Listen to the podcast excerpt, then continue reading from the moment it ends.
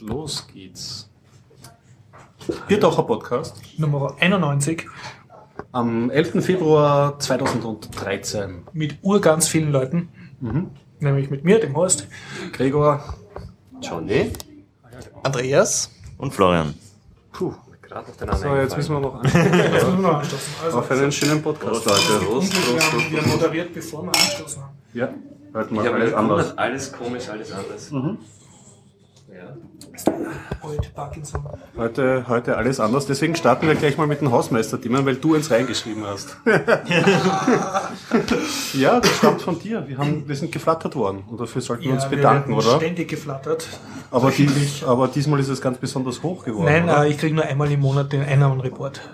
Okay, aber 7 Euro ist das nicht Das ist für unsere? Verhältnisse super hoch. Also Ja, wir, eben, also, wir sind nicht 70 unseren Scheffel wir, zu stellen. Sind 70 Cent gewohnt. Sehr gut. Also danke an alle Hörer, Flatterer und überhaupt. Ja, das ist speziell. Speziell Jörg, Bernd Schuh äh, und Wölki. Das sind die drei, die wirklich jedes Mal fl- flattern. Der Rest ist anonym, sonst wird nichts rausgefunden. Sehr cool.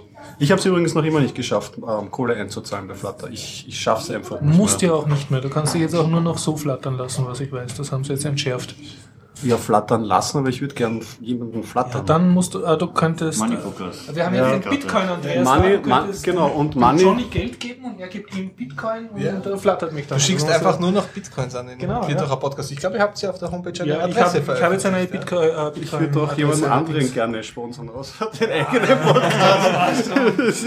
Hast du Geld, gib mich Donates dir ja. Dann schickst du einfach über, über, über eines von den vielen E-Mail, äh, Bitcoin to E-Mail Services.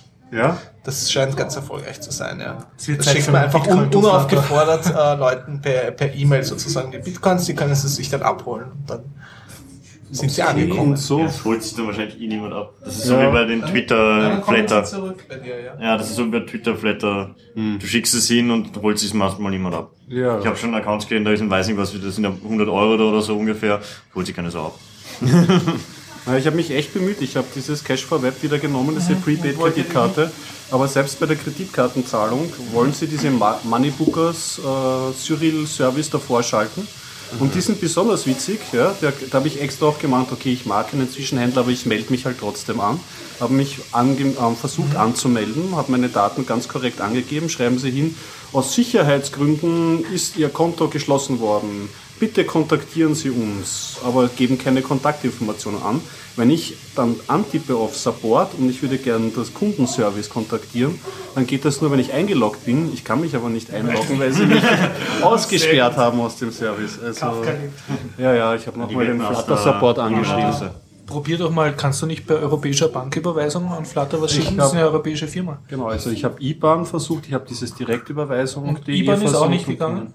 Na, Selbst da ist auch dieses Moneybookers davor geschalten. Ich, also seltsam. Der Moneybookers bist du auf einer Blacklist. Ich glaub, das sind Trojaner. Also vielleicht bist du ja, Why? Ja. ja, vielleicht hast du Ja, irgendwas politisch nicht Opportunes gesagt in der Öffentlichkeit. Ja. Ich bin jetzt so am links-linken Vielleicht. Podcast drinnen oder so. Bitcoin News am Ende des Podcasts Genau, ja. angeschnitten.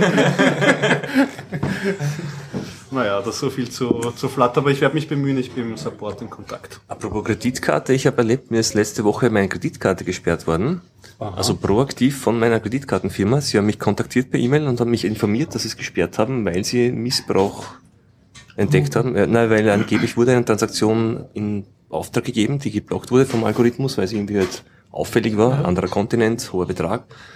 Und ich habe jetzt gratis eine neue Karte, neue Nummer und alles gratis zugeschrieben bekommen, aber auch noch nie erlebt. Obwohl ich Okay. eigentlich sehr vertrauens, also sehr vorsichtig umgehe mit diesen Daten, weil ich fände sie nur fürs Internet und Also du bist Ja, so einem, ein- einem, einem Filteralgorithmus irgendwie zum Opfer in gefallen. Australien hat sich jemand Autoteile gekauft. Also, das auch genau gesagt. Sie haben auch gesagt, also ich, ich habe meine Karte von Card Complete, da gibt's ja mehrere, also Paylife gibt glaube ich auch Karten aus in Österreich und die haben mich auch genau informiert, wo das bezahlt wurde. Also sie haben mich gefragt, ob ich das war, ob ich die Transaktion, ob sie es durchlassen sollen oder ich gesagt, nein, bitte nicht, ich sitze ja kein Aust- in Australien. Das haben sie einfach so geglaubt. Ja, und sie haben auch gesagt, das ist äh, man, keine Kosten für mich, also was, ich kann nichts dafür, also man kann keine Vorwürfe machen, es kann sein, dass ein Händler gehackt wurde, aber ich weiß nicht, ich bin da eher, man, Amazon hat meine Kartendaten und Google, aber ja. Oh, Das kann vielleicht einer irgendwie klar. in der Google-Suche aufgetaucht. Es kann auch sein, dass es erraten wurde, oder dass, Was irgendjemand dann probiert hat. ich weiß nicht genau, wie das, ja, Es keine gab Ahnung. ja vor, vor kurzem in den News ja einen ziemlich großen Fall, wo die groß angelegt äh, äh, massenhaft Bargeld behoben haben über Kreditkarten. Das war jetzt vor ein paar Tagen. Und äh, da haben sie eben äh, sich Zutritt verschafft zu verschiedenen Systemen und die Kreditkartenlimits auch ähm, entfernt. Und dann wirklich äh, innerhalb von kurzer Abgeräumt. Zeit große Beträge in Cash abgeräumt. Ja? Und, und auch äh, Internetbestellungen damit getätigt, haufenweise. Und das wurde dann von den Banken rückabgewickelt? Oder? Ich weiß nicht, ich glaube, das entfaltet sich gerade, das Drama. Aha. Das ist ziemlich neu. Also vor gestern oder was war, habe ich das gelesen. Aber es ist zumindest beruhigend, dass das irgendwie noch Sicherheitsmaßnahmen gibt. Andererseits heißt das, sie beobachten deine, ja, Das natürlich. machen sie sowieso. Das ist bei Banken auch üblich. Andererseits, wenn ich jetzt wirklich im Urlaub bin in Australien und sie erreichen mich nicht und ich möchte dort, keine Ahnung, ein Auto kaufen, ist das eine außergewöhnliche Transaktion und plötzlich ist die Karte gesperrt. Jetzt Ja, den, wenn dich das interessiert, dann musst du den äh, Blog von David Birch lesen. Von, äh, der, das ist ein Consultant von Hy- Hyperion, heißt die Firma. Und der ähm, beschäftigt sich ganz viel mit äh, Zahlungs Zahlungsmitteln und so. Und der schreibt eine, hat eine ziemlich ausführliche Geschichte mal geschrieben, auf was für Absurditäten er so in seinem täglichen Gebrauch, wenn er mal versucht, normaler Konsument zu spielen und also normal Kreditkarten verwenden will und so weiter, auf was er da alles draufkommt. Muss mal durchlesen. Vielleicht schicke ich euch den Link dann Ja, das wäre super. sehr amüsant und äh, sehr, mach, sehr beängstigend gleichzeitig.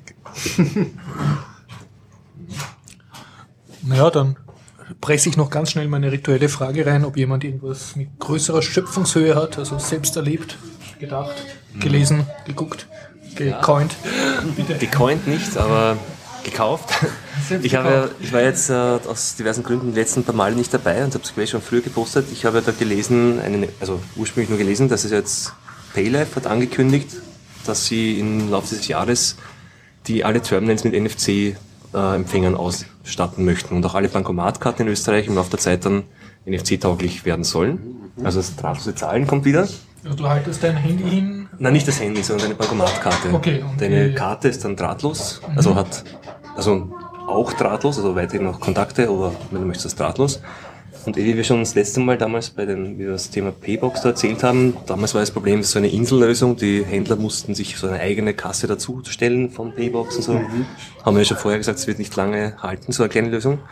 Aber wenn so ein Anbieter wie Paylife, der doch mehrere 10.000 Bankomatkassen in Österreich betreibt, wenn die das ausrollen, hat das, glaube ich, schon mehr Aussicht, dass es verbreitet wird.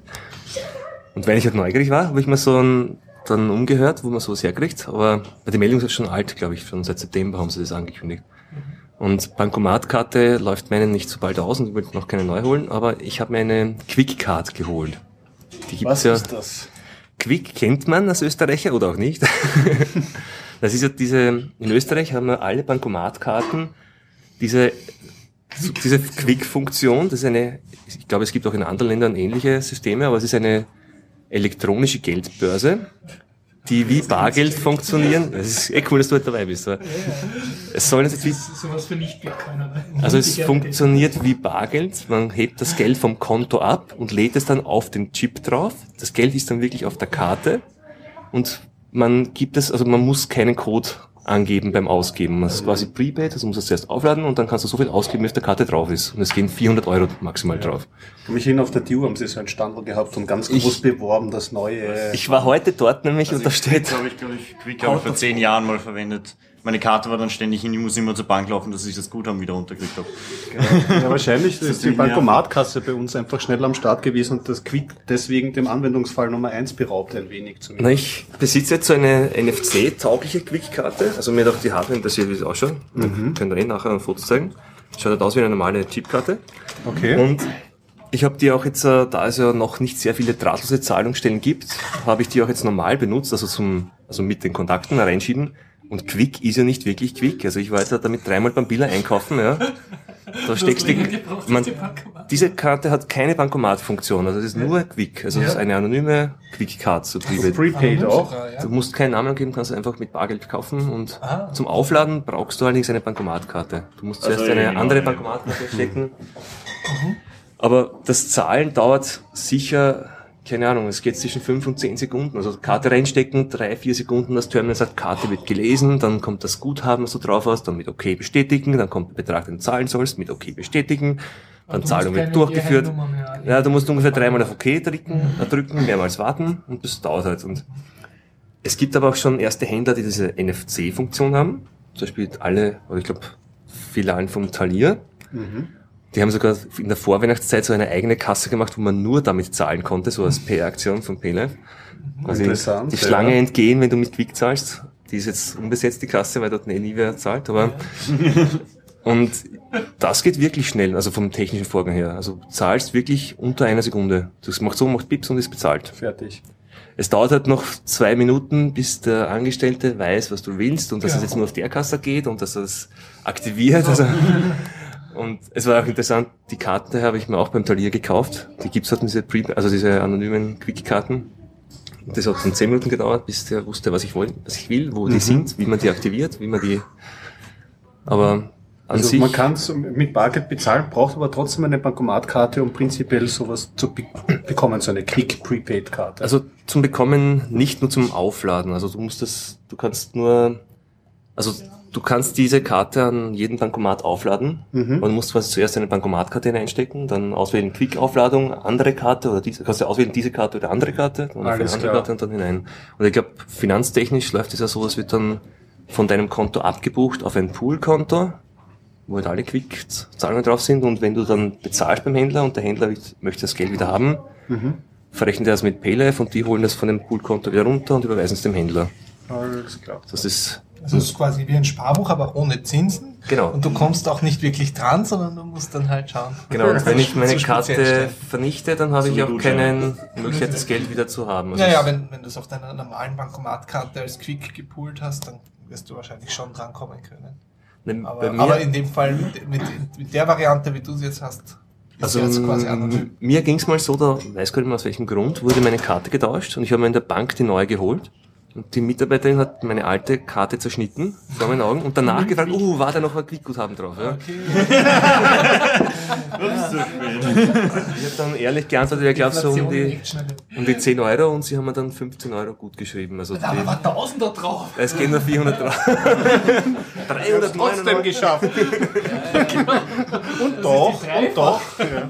Aber ich denke mir, jetzt werden sich ja da sicher nicht alle Leute das zum Beispiel. Ja, also ich glaube, dass ich, ich halte das Quick sowieso eher für so eine Art leichte Konsumentenverarsche, bei uns in Österreich zumindest, weil die einzige Möglichkeit, also die, die Standardmöglichkeit, wie die Leute Quick Guthaben bekommen, ist, dass sie sich am Bankomaten verdrücken, weil da gibt es diese zwei Ja. möglich, diese zwei Knöpfe, die auch immer Touch, wo Touchscreen und physischer Button Ja. so weit auseinander sind, dass man sich eigentlich nicht mehr sicher sein kann, welcher der Knopf jetzt der richtige ist. Zweimal passiert, fürchterlich Äh, geärgert. Und, und, äh, und, und das Schlimme ist eben dann, wenn man das unabsichtlich drauf hat und vielleicht so da denkt, ah, jetzt werde ich das ausprobieren, dann kennt sich im Geschäft keiner aus und man wird schief angeschaut, als würde man den jetzt abzocken wollen. Mit was für eine Art von Geld kommt mir der daher? Und das ist österreichweit irgendeine Quick-to-Cash-Tankstelle, wo ich dann von dem Quick wieder echtes Geld kriege. Ich denke ich auch nicht. Kann ich das nur in minderwertige Waren? Das kriegst du von der Bank, kannst du es äh, wieder Bank. raus unterziehen lassen. Ja. Aber noch was zum Zahlen. Ich wusste bisher nicht, also ich dachte eigentlich bis jetzt, bevor ich diese Karte hatte, dass ich überall mit Quick zahlen kann, wo ich mit Bankomat zahlen kann. Ja.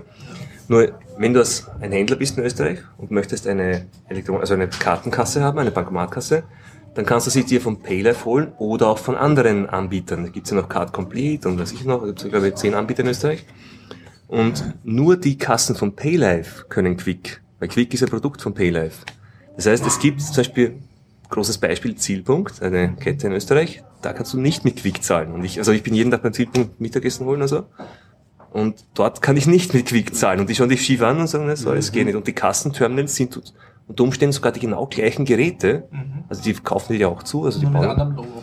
nur mit einem anderen Logo oder halt andere Programmierung und der kennt diese Applikation halt nicht. Und also es ist eh so ein Chaos. Also auf die kommt was zu. Also Hintergrund ist ja auch, dass jetzt äh, die erste Bank und diverse Banken, es werden diese NFC-Karten kommen, oder? Also Man, wir sind eigentlich aufs Thema Click jetzt gekommen, weil ich ähm, dieses NFC eigentlich mich interessiert hat und mich mit dem Thema beschäftigen wollte. Und ähm, in Zukunft geht es ja nicht nur darum, dass man diese Quick-Funktion mit NFC verwendet, sondern dass man auch Bankomat-Funktion und Bankomat, wenn wirklich alle Bankomatkarten damit ausgestattet sind, weiß nicht, wird es vielleicht interessanter, aber da gibt es ja noch nicht keine Details dazu, wie das aussieht, wo man da den Code eingeben muss oder ob es dann auch so wie bei Visa PayWave so ein ein Limit gibt. Ich glaube, da kann man bis zu 30 Euro ohne Ja, Code glaub, zahlen. Ich habe irgendwas gelesen Ja, von es war 25 Euro ein Limit. Limit. Und jedes x-te Mal muss man den Code eingeben. Mhm. Das wird dann auch wieder verwirrend, wenn du kannst dreimal vorbeigehen und nur die Brieftasche hinhalten und beim vierten Mal sagt er da Karte raus und reinstecken. Also das Mal sehen, aber Dann wird er auch misstrauisch, vielleicht macht er was anderes, wenn er plötzlich noch einen Code eingeben muss. Ja, besonders wird es ja dann auch interessant, äh, wie sicher diese drahtlose äh, Transaktion dann abläuft. es ist, ich habe mir ja, Wenn du nichts eingeben musst, gar nicht sicher. naja, doch zum, also die, die Karte und das Terminal, die müssen sich ja in irgendeiner Form authentifizieren gegeneinander, damit sie wissen, also gibt's, in der Kasse gibt es so ein Secure-Element mit. Ja, das, das. Grund, das Grundsätzliche meine, also als sozusagen aus IT-Sicht oder als sozusagen Hacker-Sicht, ist ja, woher weiß denn der Konsument, dass das, was da am Display steht, irgendwas mit dem zu tun hat, was die Karte und der Server und sich untereinander ausmachen? Weil das ist ja nicht dein Display. Ja, stimmt. Das, dem kannst du ja nicht trauen. Und zwar in Ja, mehr, das haben mehrfacher sie bei Hinsicht. Bankomatkassen schon gemacht. Dass Ja, sie gab vor- Bankomatkassen in Baumärkten zu großen, also alle Kassen ausgetauscht haben, eine, eine Box dazugegeben haben und dann alle Transaktionen zusätzlich was mitgeschnitten. Da ist, sind sie auch wochenlang, glaube ich, nicht draufgekommen. Erst wenn die Leute gemerkt haben, warum sind da die Transaktionen falsch. Aber Das ist genau, alles total auf, auf, auf, ja, wir werden das auf rechtlichen Weg wieder irgendwie reparieren oder zurückklagen oder weiß ich nicht was. Das ist halt wahnsinnig aufwendig. aber dieser Argumentation folgend ist es ja eigentlich keine Verschlechterung, weil ob ich jetzt in einem Terminal nicht vertraue, wo ich den Code eingebe oder im Terminal nicht vertraue, wo ich keinen Code Ja, ist eingebe. die Frage, ob du das Terminal überhaupt siehst, weil wenn jemand mit einem Terminal irgendwie, das gab's ja schon bei den Kreditkarten, dass man mit dem Handy, mit dem Android-Handy jetzt dranhält und woanders zahlt übers Netz. Also das, wir haben ja angeschaut, Ja. mit dem, mit der Android hat man ja jetzt eine leichte äh, NFC-Reader zur Hand und eine gute, schöne API. Und auf dieser Quick-Card haben wir angeschaut, wie die technisch funktioniert. Das ist so eher noch ISO-Standard, so eine Smart-Card. Und das Protokoll, das über NFC gefahren wird, ist dasselbe wie auch über die, über die Kontakte, dieses APDU-Format, ISO 7618 oder 7816 Format. Also, komm.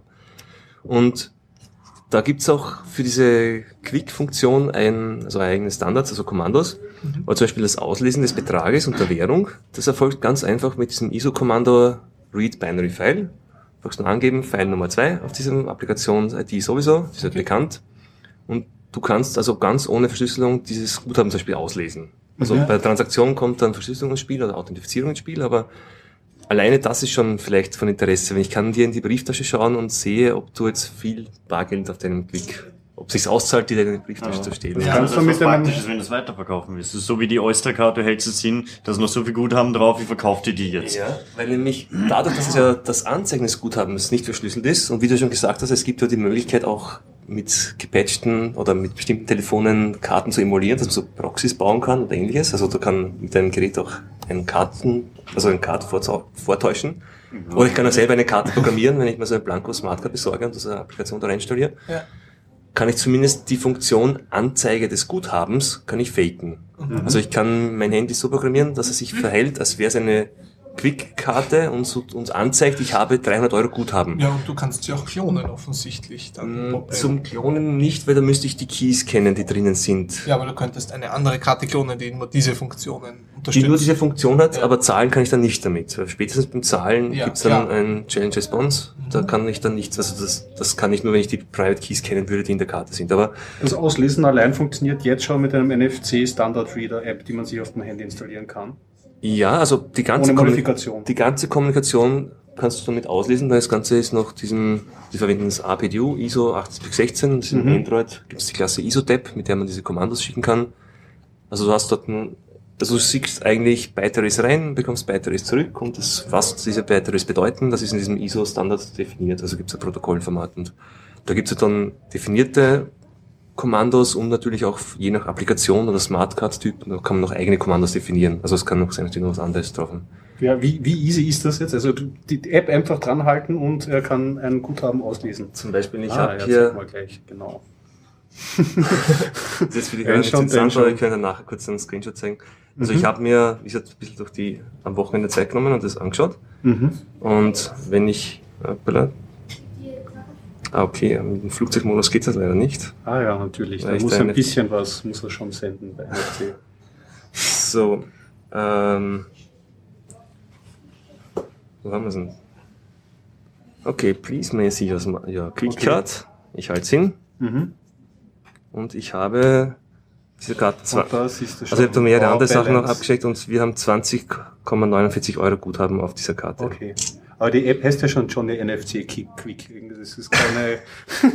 also im, im Market gäbe es das noch nicht, oder? Oh ja, nein, es gibt auch äh, im Market eine offizielle App von Paylife, die nur das Guthaben anzeigt. Ich Okay. habe dann mehr Dinge abgesetzt. Mhm, da hast du schon mal nachgeschaut, was da noch alles rein und rauskommt. Zum Beispiel, Hast du schon gezahlt online? nein, zahlen kann ich nicht damit, aber Hey. dieses Click, diese Click-Funktion ist eine Applikation auf dieser Karte. Da gibt's so im ISO-Standard, man selektiert eine Applikation, wenn man so sagen kann, die in der, dieser Chipkarte drauf ist. Die hat diesen Application Identifier. Und auf dieser Karte sind noch drei andere Applikationen drauf, die ich jetzt nicht zuordnen kann. Also dann ein bisschen herumgegoogelt. Das eine ist RFU, für Reserved for Future Use, nehme ich mal an. Und das andere ist irgendwie Bank Data. Keine Ahnung, wie Metadaten. Weiß ich nicht. Das alles was natürlich sehr Blaue. interessant wäre, wäre jetzt äh, mit diesen Daten. Das schreibt das so raus, Are you Reach? Fragezeichen? Oder ist das, Das habe ich geschrieben. Okay, Also das sind meine Ausgaben, also meine, meine Kommentare im Code. Schade. Schade oder Gott sei Dank.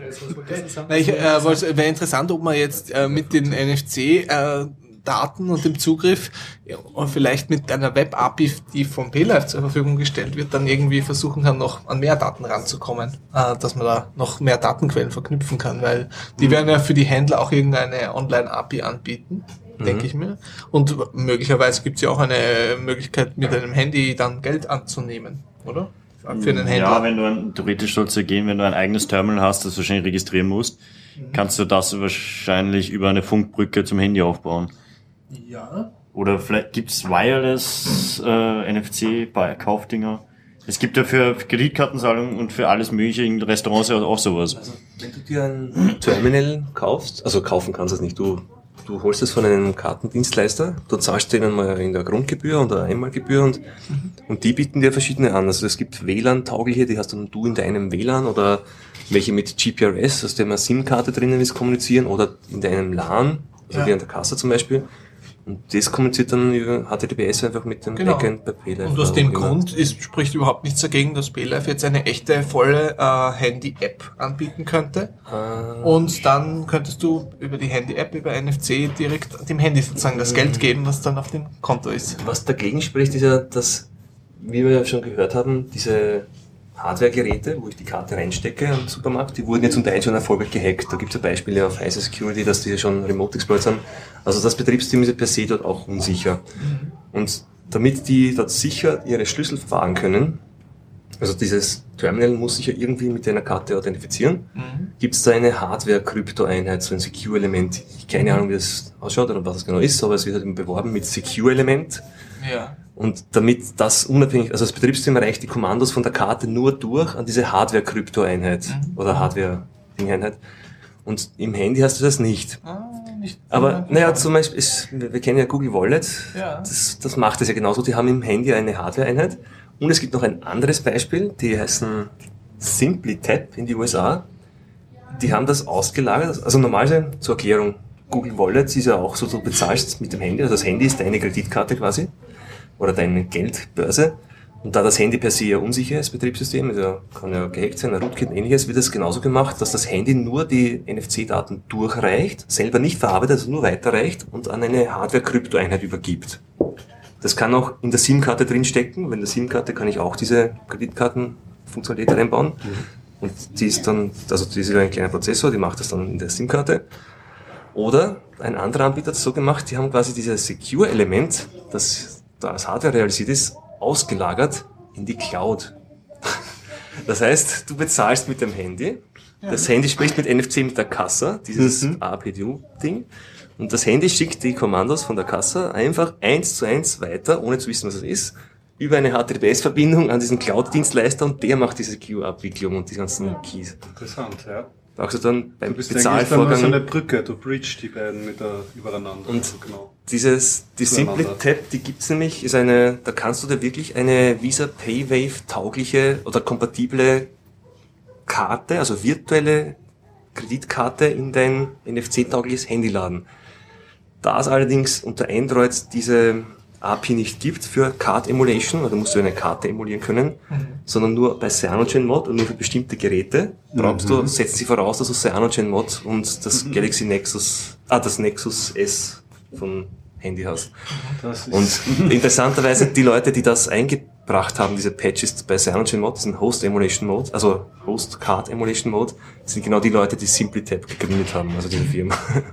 interessant. Aber ihr beide, ihr habt ja solche Handys. Ja, ja, Also, ja. Nexus S. Wenn ihr das Wieso jetzt, das- also wenn du dir jetzt äh, CyanogenMod installieren würdest, dann auf simplytap.com kannst du mit PayPal oder mit Kreditkarte bezahlen, kannst du dir dann quasi eine virtuelle Visa-Karte besorgen, die Mhm. in dein Handy installieren, prepaid aufladen und dann kannst du mit deinem Handy in Österreich an jeder Zielpunktkasse, wo sie NFC-Kreditkarten akzeptieren, als Visa-Karte zahlen damit. Ich hätte eine Prepaid-Kreditkarte, so, so einfach on the go. Ich könnte damit einfach shoppen gehen, wo halt diese Kassen das unterstützen. Du Cool. benötigst halt dann beim Bezahlvorgang Internetverbindung, nehme ich mal an. Also wir haben es nicht so genau, nicht so genau beschrieben, aber ich Ach, ja. Das Aber heißt, du, ist du sprichst jetzt wenn du zur Kasse gehst, oh, ah, kein Netz. Ja, Moment, ich bin gleich sozusagen die kreditwürdig. umgekehrte Richtung, da besitzt du dann nicht mehr eine Karte, wo NFC drauf ist, sondern du besitzt nur noch ein Handy und die Karte ist dann irgendwo quasi im Internet. Genau. Das Handy spielt Karte und die ganze Logik, die die Karte, also die, die Geheimnisse, die die Karte hat, die Mhm. Schlüssel sind nicht mehr im Handy gespeichert, Ja. sondern irgendwo auf deren Server. Ja, aber mich, mich würde jetzt äh, aus Händlersicht die andere Richtung eher interessieren. Das heißt, ich bin, weiß nicht, habe Ah, einen genau, stimmt, Massage, okay. Ma Massagesalon besitze ich oder sowas. Ja, und dann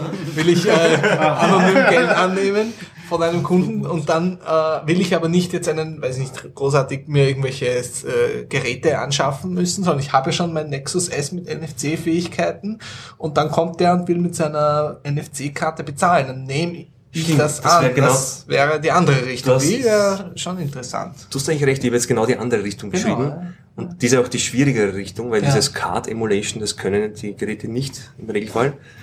Aber dass du meinst, äh, dass die Reader-Funktionalität, also dass das, dass das Handy nicht Karte spielt, sondern nur normales Lesegerät, das kann es ja. Kann ja, Ja. jedes NFC-taugliche Handy. Und Ja. wenn jetzt ein Anbieter, ein Kartendienstleister so eine API anbieten würde und eine App dazu, Ja. das wäre genau das selbe Spiel. landest du dann nicht mit zwei Betongewichten in einem Teich, weil dich die Hersteller von diesen Karte lesen Du, die, nicht mögen? die Karten, die, die wollen ja auch nicht, die sind ja nicht daran interessiert, diese Karten, diese Geräte zu verkaufen, die sind nur daran interessiert, da ihre 3-4% mitzuschneiden mit jeder Transaktion. Achso, du meinst, Ja, Ja, solange die das Geräte verkaufen sie nicht. das, da, da kommst du ja nicht aus. Solange du, solange du ihr System benutzt, zahlst du das ja weiter. Das ist ja auch so, bei dieser App, glaube ich, zahlst du ja auch nicht wenig fürs Aufladen, dann nicht wenig pro Transaktion, ich weiß nicht, wie viel Prozentbereich da gleich und, Ja. und als Händler zum Beispiel, wenn du Bankomatkarte haben möchtest, zahlst du, glaube ich, auch, ja, weiß nicht, pro Transaktion und Monatsgrundgebühr und so Dinge.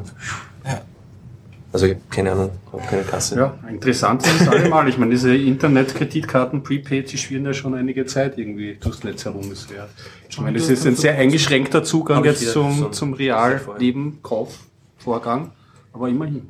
Aber da wären ja, gerade da sind ja jetzt auch andere Alternativen interessant, wie das mit Bitcoin real life tauglich. Das wird sicher von der User Experience und vom Sicherheitsfaktor wesentlich besser sein als alles, was wir jetzt sehen. Bis jetzt. Ich denke mir, Also das wird äh, im Subsekundenbereich ablaufen und der User hat die volle Kontrolle. Ich muss auch ehrlich sagen, beim Thema Sicherheit habe ich bei Bitcoin viel mehr Vertrauen, weil das so öffentlich ist. Ja. Also da schauen viele Leute drauf und Ja. Das andere ist ja close source es ist, im Endeffekt. es ist ein geschlossenes System und Proprietäre Wenn- zum Beispiel, wie da die Schlüsselinfrastruktur aussieht. Gibt es einen Schlüssel, zum Beispiel wenn ich physisch eine Kasse besitze, weil ich jetzt Händler bin und wer hindert mich daran, das Gerät jetzt auseinanderzunehmen und keine Ahnung mit allen Regeln der Wissenschaft oder der, das Ja. auseinanderzunehmen und irgendwie, wenn ich in irgendeiner Form an diese Schlüssel rankomme, ist damit das Gesamtsystem kompromittiert oder nur diese Kasse oder das sind alles Geheimnisse. Also das Ding baut darauf auf, dass man halt nicht weiß, wie es Ja, und funktioniert. im Endeffekt geht ein wahnsinniger Overhead drauf. Das ist diese ganze Fraud Detection, das haben wir am Anfang schon gehabt. Das ist äh, ein sehr beträchtlicher Anteil von dem ganzen Geschäftsgebaren äh, von diesen. Aber diese Juristen zahle ich als Kunde ja wieder mit. Ja, irgendwo, klar, ne? deswegen hast du die ja Transaktionsgebühren. gratis, Alle Leute, die das sozusagen problemlos benutzen, die finanzieren dann die ganzen Eckfälle und Problemchen und Betrugsversuche, die am laufenden Band stattfinden. Weil das halt einfach vom Gesamtsystem her gewachsen ist und nicht unbedingt sehr äh, kryptologisch halt äh, sicher im Endeffekt. kann ein kleines Bitcoin-Thema einwerfen, was dich freuen wird. Ich habe geschafft, eine Real-Life-Anwendung für Bitcoins zu finden. Äh, und zwar habe ich so herumgesurft und diverse Projektseiten angeguckt, die halt meistens so einen PayPal-Button haben, wo man ja. Geld geben kann. Und dann habe ich in einem Tag zwei hintereinander gefunden, die haben nicht nur Flatter-Button gehabt, sondern auch Bitcoin-Button. Und habe ich dann gesagt, boah, super, ich, ihr kriegt okay. jetzt einen Bitcoin von mir. Ja, habe mich dann geärgert halt über diese Transaktionsgebühr, da hast du, glaube ich, du mir geschrieben, die ja, wollte ich ja. äh, umgehen und dann hast du mir gesagt, das soll man nicht. So ja, im Allgemeinen, im Allgemeinen soll man die nicht lassen. Ich meine, wenn du es wirklich äh, darauf anlegen willst, sie einzusparen, ähm, wenn du den vollen Client benutzt, mhm. Der kann in vielen Fällen die Transaktionsgebühr dann weglassen äh, also den Satoshi ja. Client. Wenn du die, einen so, so, sozusagen Light Client benutzt, den äh, Multibit oder äh, fürs Handy, Handy, genau Android, und äh, Wallet. Genau, die haben noch nicht die Logik äh, implementiert, um festzustellen, ob sie jetzt Transaktionsgebühren zahlen müssen oder nicht. Das wissen sie nicht, dazu liegen ihnen zu wenig Daten auch mhm. vor. Das heißt, dadurch zwingen sie. Und dadurch stellen sie die Standard-Transaktionsgebühr ein, ja. Aber, die ist, wenn du es dir ausrechnest ja, in Euro, ist es so wenig, dass es eigentlich die Hirnzellen nicht wert ist. Dank deiner E-Mail habe ich dann auch gedacht, ja, das zahle ich jetzt, um Bitcoin zu unterstützen. Aber mich, mich hat das voll taugt. Das war das erste Mal, dass ich jetzt äh, voll Bitcoin als nützlich erachtet habe für mich selber. Also nicht als Geek-Spielzeug, sondern, oh super, jetzt kann ich dir eine Überweisung machen, ohne dass irgendein Kreditkartenunternehmen mitschneidet oder mhm. ohne dass Flutter seine 10% mitschneidet, obwohl die gönne ich in der Nähe, aber trotzdem, aber es, es ist, es war einfach cool, ne? Mhm. So einfach jetzt, in Zukunft werde ich jede Seite, die ich unterstützen will, werde ich sagen. Ich habe es mir jetzt nicht mehr gemerkt, aber es, es waren so in der Open Source Szene irgendwelche okay. so Kickstarter in, in die Richtung, also Leute, die irgendwelche urrelevanten Sachen machen. Mhm. Werde ich in Zukunft einfach, kann ich auch nur jedem empfehlen, schreiben, hey, hast du nicht deine Bitcoin-Adresse?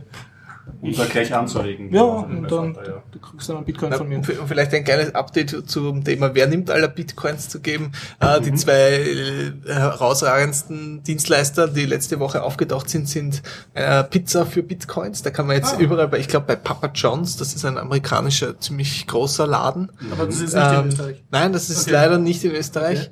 Okay. Äh, dort kann man äh, mit Bitcoins Pizza kaufen. Äh, das ist ja, war ja auch eine, die, die erste Real-Life-Transaktion mit Bitcoins war ja eine Pizza. Das ist ja, also gibt ja eine berühmte Pizza, von der, der Schweinste, Schweinreiche sein müssen, wenn die aufgehoben hätte.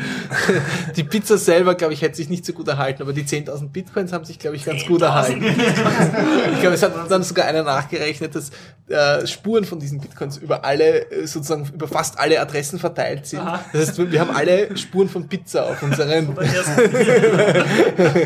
ja. Und das zweite ist eben, es gibt einen neuen Mega, Mega Upload Reseller der ähm, exklusiv nur Bitcoin nimmt, also Mega Upload, äh, nimmt ja selber kein Geld an von seinen Kunden, oder zumindest war das mein Eindruck. Das heißt jetzt sondern nur noch Mega, oder? Ja, ja, genau, die heißt nur ist noch. Das der Kim.com oder? Ja, genau, ja. Und, und, und, ja. und die haben eben, äh, die, die, die, die machen Geld dadurch, dass sie halt ganz viele Reseller anheuern. Und einer dieser Reseller ist, nimmt jetzt auch nur exklusiv Bitcoins. Da musst du ähm, keine Daten mehr hinterlegen. Du sagst nur, ich hätte gern äh, diesen Account also du kaufst äh, Band, also äh, ähm, Serverspeicherplatz. Du kaufst, ich weiß nicht genau, ich glaube, du, du kaufst ähm, einen Monat im Premium-Account oder sowas, kann man mhm, da kaufen. Das genaue Geschäftsmodell ist mir jetzt mhm. nicht so ganz im Kopf, aber auf jeden Fall kannst du dir für einen gewissen Zeitraum äh, dort so einen Premium-Account holen mhm. und, und, normalerweise muss man sich dann halt mit E-Mail-Adresse und PayPal-Konto und bla bla bla nicht alles anmelden und dort geht man nur her und sagt, ich will das haben, dann sagt er, okay, zahl Geld und dann gibt er dir als Antwort, okay, da ist der Code, mit dem kriegst du dann den Account oder mit dem wird dein Account dann freigeschaltet. Ja, also das ist ganz, ganz cool eigentlich, weil äh, das dann eben mit extrem wenig Overhead funktioniert. Ja. Mhm. Meine Frage war nur kurz zum Thema Transaktionsgebühren. Das sind ja die, das bekommt ja der Agent, der, der beim Mining diesen Hash gefunden hat. Genau. Diese, der bekommt dann alle Transaktionsgebühren, die in diesem Ding drin sind, in dem Block. Oder? Genau, alle Transaktionen, die er inkludiert, da kann er sich die Transaktionsgebühren holen. Und wenn ich jetzt keine Transaktionsgebühr setze, verringert sich dann die Chance darauf, dass meine Transaktion bald äh, signiert wird oder ist das äh, unabhängig davon? Äh, ist das, besteht da schon ein Zusammenhang, ein kleiner. Äh, wenn du ähm, relevant und wichtig wird die Transaktionsgebühr dann, wenn du Spezialarten von Transaktionen hast. Insbesondere wenn du zum Beispiel aus ganz vielen, vielen, vielen Einzelteilen eine Transaktion zusammenbaust mit mhm. 100 Inputs. Also wenn du aus, wenn du 100 mal äh, 0,001 Bitcoins gespendet bekommen hast und du willst jetzt eine neue Transaktion machen, dann wird diese Transaktion groß, also Mhm. Kilobyte-mäßig wird sie dann groß. Also nicht vom Wert her. Nicht von, nicht, Bleib- bleib der Wert bei ist gar nicht so entscheidend. Äh, d- d- der Das ist komplizierter zum Errechnen sozusagen. na, nicht unbedingt, sondern äh, es steigt dann auch, ähm, es steigt dann ein bisschen der Netzwerk-Overhead, weil die Transaktion muss übers Netzwerk transferiert werden. Und wenn der Block dann gefunden wird, muss, müssen alle Nutzdaten, die im Block drinnen sind, äh, ins ganze Netzwerk geflattert werden. Und wenn die Transaktion groß ist, dann, äh, dann ist da die Chance gegeben, dass jemand andere in der Zwischenzeit, während die da äh, auch einen Block findet, also während die Transaktion durchs Netz wandert, findet jemand anderer noch einen Block. Das heißt, das Risiko für den Miner steigt, dass da was schiefgehen könnte. Deswegen verlangen sozusagen unter Anführungsstrichen die Miner diese Transaktionsgebühr und die verlangen das nach einer Formel und die Formel ist ziemlich kompliziert und steht eigentlich nur im Bitcoin Source Code. Die hängt also von der Größe ab und die hängt vom Alter der Transaktionen ab und die hängt vom ähm, es gibt dann den Begriff von Dust. Wenn, die- wenn, die, wenn der ähm, Geldwert zu klein wird, wird es Staub. Und dann der Staub wird dann noch extra ähm, ähm, bestraft, bestraft mit einer Feinstaubgebühr. Feinstaubsteuer. mit einer Jetzt Bitcoin. schon Feinstaubbelastung. Genau, ja. Also sehr- Na Nano-Bitcoins verweist aber auf einen großen Extrem auch, wenn du versuchst mit einem Billersackerl voller 2 Cent Münzen an Schokoriegel kaufen, dann kriegst du auch Schwierigkeiten. freut sich die Kassiererin, dass sie Ja. endlich so viel Kleingeld bekommen. Ja, Das kann, kann passieren. Und wirft das Sackerl um. Vor lauter Freude. Ja, ja. Naja, und, und so, also das Geld wird dann halt zusammengesammelt und dann ähm, zahlst du damit die Transaktionsgebühren. Also das macht schon in gewisser Weise Sinn. Und in Zukunft wird das auch noch mehr relevant werden, wenn Bitcoin wirklich Mainstream-mäßig äh, durchläuft. Dann werden die Transaktionsgebühren voraussichtlich so hoch, relativ hoch werden, dass wir uns alternative Möglichkeiten für sozusagen Mikro. Mikrotransaktionen überlegen müssten.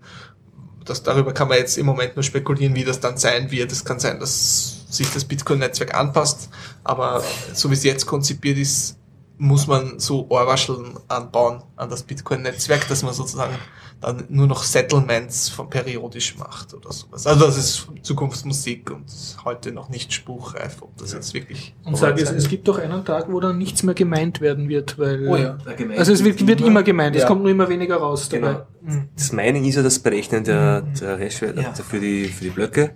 Und danach lebt, also wenn das Mining mal nicht mehr belohnt wird durch, also einfach so, dass man einen fixen Betrag bekommt, dann leben die nur mehr von den Transaktionsgebühren, die Miner. Aber meiner müssen es trotzdem. Genau, und deswegen, Ja. wenn dann, das Ganze hält sich ja die Waage. Wenn dann irgendwann die Leute sagen, es ist zu wenig interessant, dann gibt es weniger Miner, dann fällt wieder die Komplexität und das immer gleich schwer ist quasi für alle. Und, Ja. und das soll sich hoffentlich die Waage halten, dass es für die Miner interessant genug ist, dass man die Ich finde es eher ein super geniales System. Ja. Im Moment sind wir eh in der glücklichen Lage, es kommt jetzt diese Spezialhardware, habt ihr eh schon erzählt kurz Ja. davon. Sagst du vielleicht noch Äh, die Spezialhardware, das sind die ASICs, äh, das ist äh, Application Specific Integrated Circuits heißen die. Das sind im Prinzip Computerchips, die speziell nur dafür hergestellt werden, dass Bitcoins gemeint werden. Also es sind keine x86 oder irgendwas mehr, sondern es sind wirklich nur noch, die können nur noch Bitcoin, die können nichts anderes mehr. Und wenn man sich sowas kauft, hat man eine wahnsinnig hohe äh, Leistung an Hashes pro in- investierter Energie. Also die Energieeffizienz steigt enorm, um fast also um den Faktor 100, glaube ich. Ähm, und, äh, und die Sicherheit bleibt vorerst, dabei ist die Sicherheit ungefähr gleich geblieben, aber jetzt kommen immer mehr von den ASICs, die wird wahrscheinlich auch entsprechend steigen. Das heißt, das Bitcoin-Netzwerk ist nicht mehr so angreifbar. Und dann, wenn die, wenn die Block Rewards, wenn der eben verschwindet, dann wird aber weiterhin gemeint werden, weil ähm, was macht man mit der Hardware sonst? Die steht ja sonst nur herum. Die, mit der kannst du auch die nicht, Sicherheit des auch Bitcoin- langfristig, genau, ja. Wenn der Block Reward noch weiterhin immer wieder halbiert wird, die, die Leute, die mit CPUs und GPUs meinen, die werden sich dann was Interessanteres suchen, aber die Leute, die jetzt ihre Bitcoin-Mining haben, was sollen die sonst großartig tun? Die lassen das Zeug weiterrennen, weil, ja. Eine andere Ja, Anwendung wird es nicht geben Genau. dafür, voraussichtlich, ja. Florian, du bist so ungut ruhig. Hast du im Herzen, du wolltest dich so ungut. Du hast sicher einen Rant, äh, einen Rant angesammelt, du warst ja so lange nicht mehr im Podcast. Du du Was? Also ja, wenn aber ich deine. Twitter-Timeline gelesen habe heute, dann war es ein am Start. Ja, so schlimm ist es dann doch nicht. nicht, dass wir hier deinen Also- Rant unterdrücken und du, du wirst uns ran. Na, ich hatte jetzt einmal die Gelegenheit, WordPress auszuprobieren. Und zwar nicht aus User-Sicht. WordPress.org oder WordPress.com? WordPress, äh, WordPress die Software. Zum selber installieren. Ja, Ohne- und zwar als, als äh, Do-it-yourself ja, WordPress. zum selbst, selbst aufgesetzt. Bin ich drauf gekommen, was es für ein Scheiß ist, wenn man es selber aufsetzt. Aber das ist doch eine der beliebtesten äh, Open Source Blogger. Ja, für alle Leute, die es nicht selber aufsetzen müssen. Ah ja. Also du kriegst das ja überall eigentlich. Äh, Du meinst vom Fertig Service installiert von irgendeinem oder, Service Oder überhaupt von WordPress.com. Ne? Oder von dort, ja. Das hast du dann und machst du, dann geht's. Aber wenn du selber aufsetzen musst, sind da so äh, die erste Eigenheit, wenn mal das Ubuntu wieder ein bisschen am Blödsinn macht. Wie üblich, die machen schöne Pakete dafür, die installierst du dir. Nur sind die User Permissions erst einmal ziemlicher Schwachsinn, was gesetzt ist. Ja. Also du hast die ganzen Skripte zum Installieren von dem Blog, gibt es so ein Ding, was dir deine Datenbank einrichtet. So ein Genau. schönes Skript, Bash-Skript. Das haben sie erst einmal gleich einmal keine Execute-Rechte gegeben, weil warum willst du es auch ausführen? Das Skript ist auch nur das, was du als erstes machen würdest. Aber ein interess- interessanter Weg, das über das Paket. Ich kenne das normalerweise so, dass man eine ZIP-Datei irgendwie in ein Verzeichnis hat und dann durch den Webwizard sich durchklickst, irgendwie so auf der, da- das gibt's Bash. Also ja, das. Webwizard hast du dann auch, aber Okay. das haust du irgendwo mal hin und ich hoffe, dass Ubuntu genügend Updates, Sicherheitsupdates gemacht auch. Aber sie haben es einmal für fünf Jahre zugesagt. Hm. Ähm, wenn das einmal aufgesetzt ist, musst du ja auch nur noch durchklicken. Mit Plugins kannst du selber updaten, was Okay. dann wieder gleich mal die erste Überraschung war. Ich habe das aufgesetzt. Ähm, das erste, was ich sehe, so, oh, Updates verfügbar für die Plugins. Ja, schön. Schauen wir mal, klicken wir mal auf Update. Dann kommt schon ein schöner Screen, wo steht, bitte FTP-Zugangsdaten eingeben. Ah, dann muss das natürlich hochbekommen. Ja. Wo ich mir denke, was für FTP-Zugangs? Ich habe kein FTP. Wo kommt diese Frage her? Er weiß es nicht, er möchte die Daten irgendwo herbekommen wahrscheinlich. Nein, er, er will sie wohin schicken. Ah, er möchte Nein, hin- das? FTP ist dein eigener Server. Er will mit FTP auf den eigenen Server, wo er selbst läuft, in ein anderes Verzeichnis Sachen rüberschieben. Weil er die User Permission von anderen User haben will. Und das selbst sonst nicht schafft. Obwohl er die Rechte hätte, sich mit einem äh, normalen Daemon, also mit Apache, soll, könnte sich selber die Daten reinschreiben. Ja, eben. Da wären die ja, Rechte Genau drin. richtig, weil er Das schafft er nicht. Du kannst aber ein Plugin installieren, ein PHP-Plugin installieren, das merkt er dann, wenn du mit SSH, dann kannst du es selber mit SSH machen. Das wird dann aber noch absurder. Das, was du gerade geschrieben hast auf Google Plus, war das lustige Posting. Ja, da ist eine Anleitung, wie du dann deinen SSH-Key generierst, wie du dann Authentifiz äh, auf als Keys hinzufügst, dass du dein, dass der Account dann mit dem Key auch äh, automatisch ohne irgendwas halt ähm, per SSH rein kann. Die Anleitung folgt, ist dann an einem Punkt, ähm, man soll ein Change-Mod machen, 644 auf den äh, Punkt SSH-Folder. Das bedeutet, jeder darf deinen Private Key lesen. Ja, ja. Das Never heißt, jeder, trust, jeder äh, darf ja. deinen, aus sich mit SSH, der Zugriff auf den Server hat, kann jeder sich als deinen User anmelden. Also so symptomatisch Das so für Change-Mod-Befehle generell, die man irgendwelchen How-Dos, die mit Web zu tun haben, im Netz findet.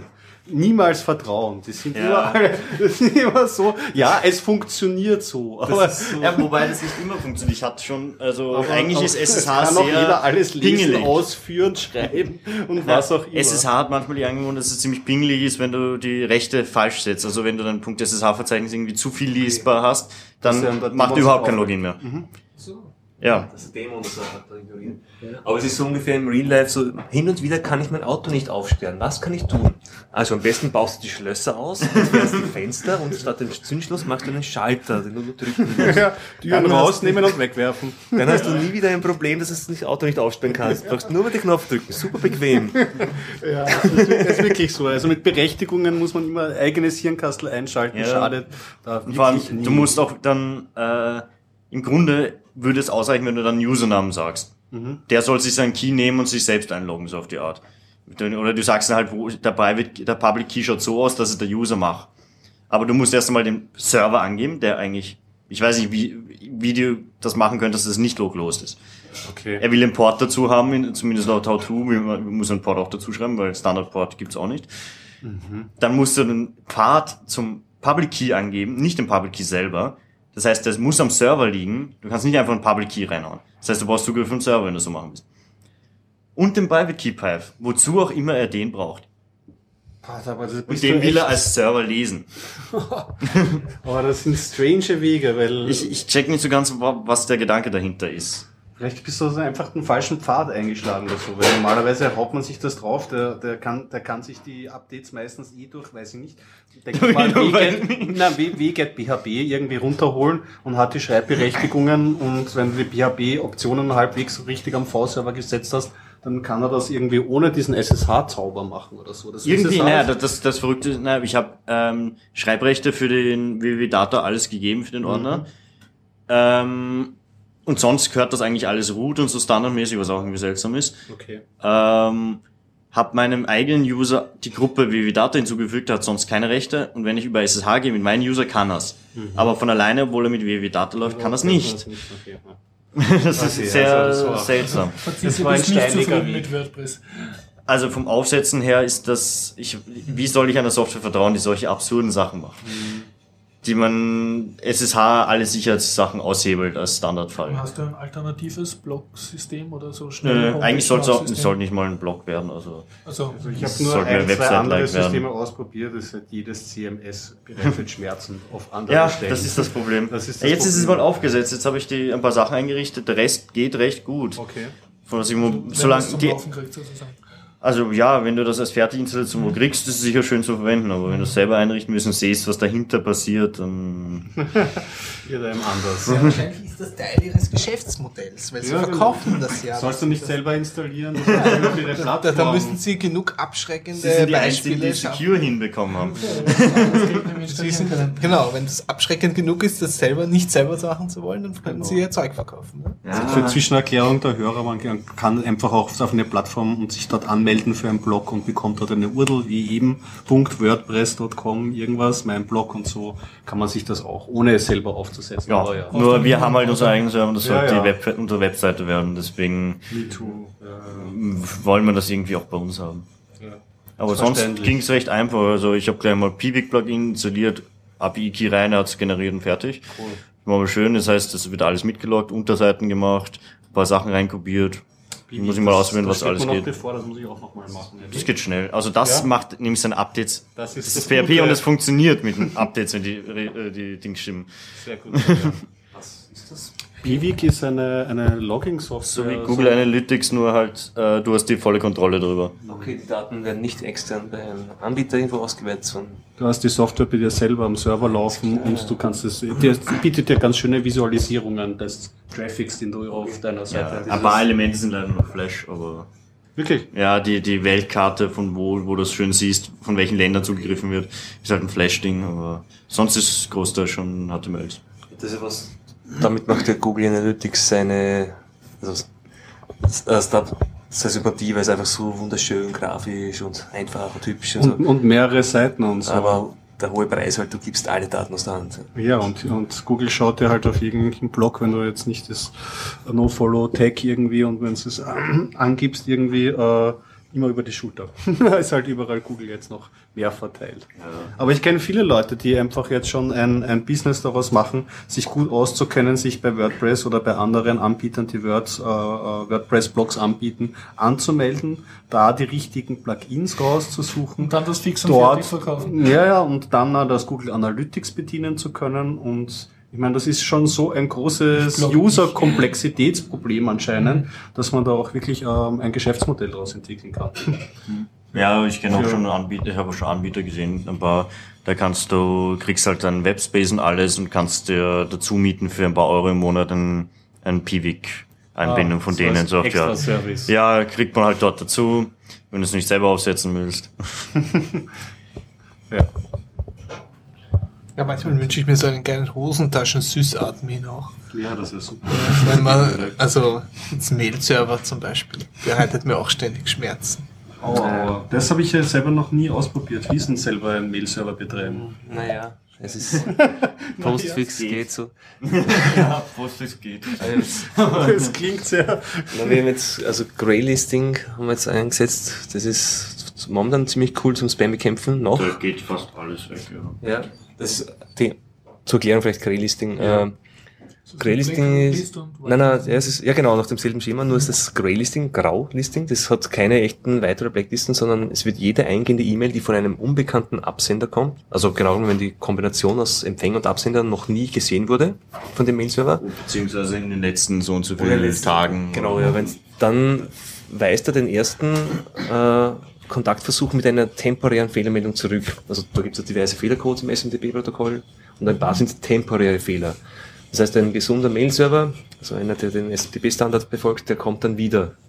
Und erst wenn er x-mal nicht kommt, also wenn er das zehnte Mal nicht zustellen kann, dann bekommt der Absender diesen Mailer-Dämon-Fehler, den man kennt.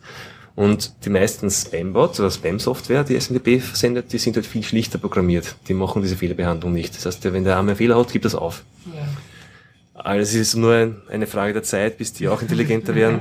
Und Ja, momentan... das ist, glaube ich, nicht einmal eine Intelligenzfrage, es ist einfach nur eine äh, Performance-Frage. Ja, Wenn du alles schneller mal raus, du willst nicht aufheben und warten, oh, das muss ich nachher nochmal versuchen, sondern jag raus, irgendwie wirst du finden. Also Performance. Solange die wenigsten Leute Greylisting einsetzen, zahlt es sich nicht aus. Das heißt, wenn wir alle Grey-Listing machen, dann wird es Ja, auch, werden die aufrüsten, solange es nur wenige machen. Aber es ist wirklich ein cooles Feature, weil nämlich du hast dann fast 100% Spam-Filter und mit wirklich äh, null, also fehlerhafte, also ist echt perfekt. Der einzige Nachteil ist, du verlierst Zeit. Also die E-Mail wird nicht sofort zugestellt, weil sie erstmal abgewiesen wird und wann sie das zweite Mal zugestellt wird, bestimmst ja nicht du, sondern der andere Mailserver. Wenn, also wann der es nochmal probiert. Ist da nicht im Standard irgendwas drin, dass du ihm sagen kannst, probier es in so und so vielen Minuten nochmal?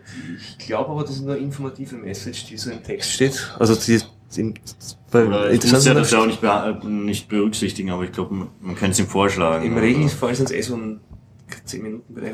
Ich glaube, die meisten Leser glaub, machen es fünf schneller. oder Also so. und richtig, dann, wenn du mit wem telefonierst und genau, sagst, die E-Mail genau das klassische Anwendungsfall. Ja, schickt Ja. man mal, schickt man es mal schnell per E-Mail und ich hab, ich sag dir meine Adresse und dann dauert es 5 Minuten und dann, Ja, das hatten wir auch schon, wir sitzen zusammen, entwickeln was und so. Ja, schick mir das Dokument mal per E-Mail. Ah ja, du hast mir jetzt in der letzten Woche kein Mail geschickt, jetzt dauert es fünf Minuten. aber ich muss sagen, sonst finde ich so zwang, dass du dann ständig irgendwelche Witze schickst. Wir haben, glaube ich, Sachen mit dem Dropbox-Card. oder? Aber das heißt, das große Problem ist immer noch, äh, den richtigen Spam-Filter und den zu konfigurieren als äh, den Mail-Server selber aufsetzen, also POSIX. das Postfix. Postfix. ist meistens Postfix. der, der Standard, ja, bei dem. Ganz falsch, Das war der erste, den ich, also ich kannte, ich habe vorher noch nie einen Mail-Server betrieben. Ja, aber früher war Send- ich 7 im, in Debian, aber es war noch schlimmer eigentlich. Also Sendmail soll ja furchtbar gewesen sein mit den ganzen CF-Files und so und Ja, Also Das- Postfix das ist so State of the. Art. ja, naja, so ist, ist auch furchtbar mächtig, also furchtbar, kann furchtbar sein, weil du vieles halt machen kannst, du kannst alles in Du musst Datenbanken auslagern. in Furchtbar und mächtig korrigiert ja immer. Furchtbar.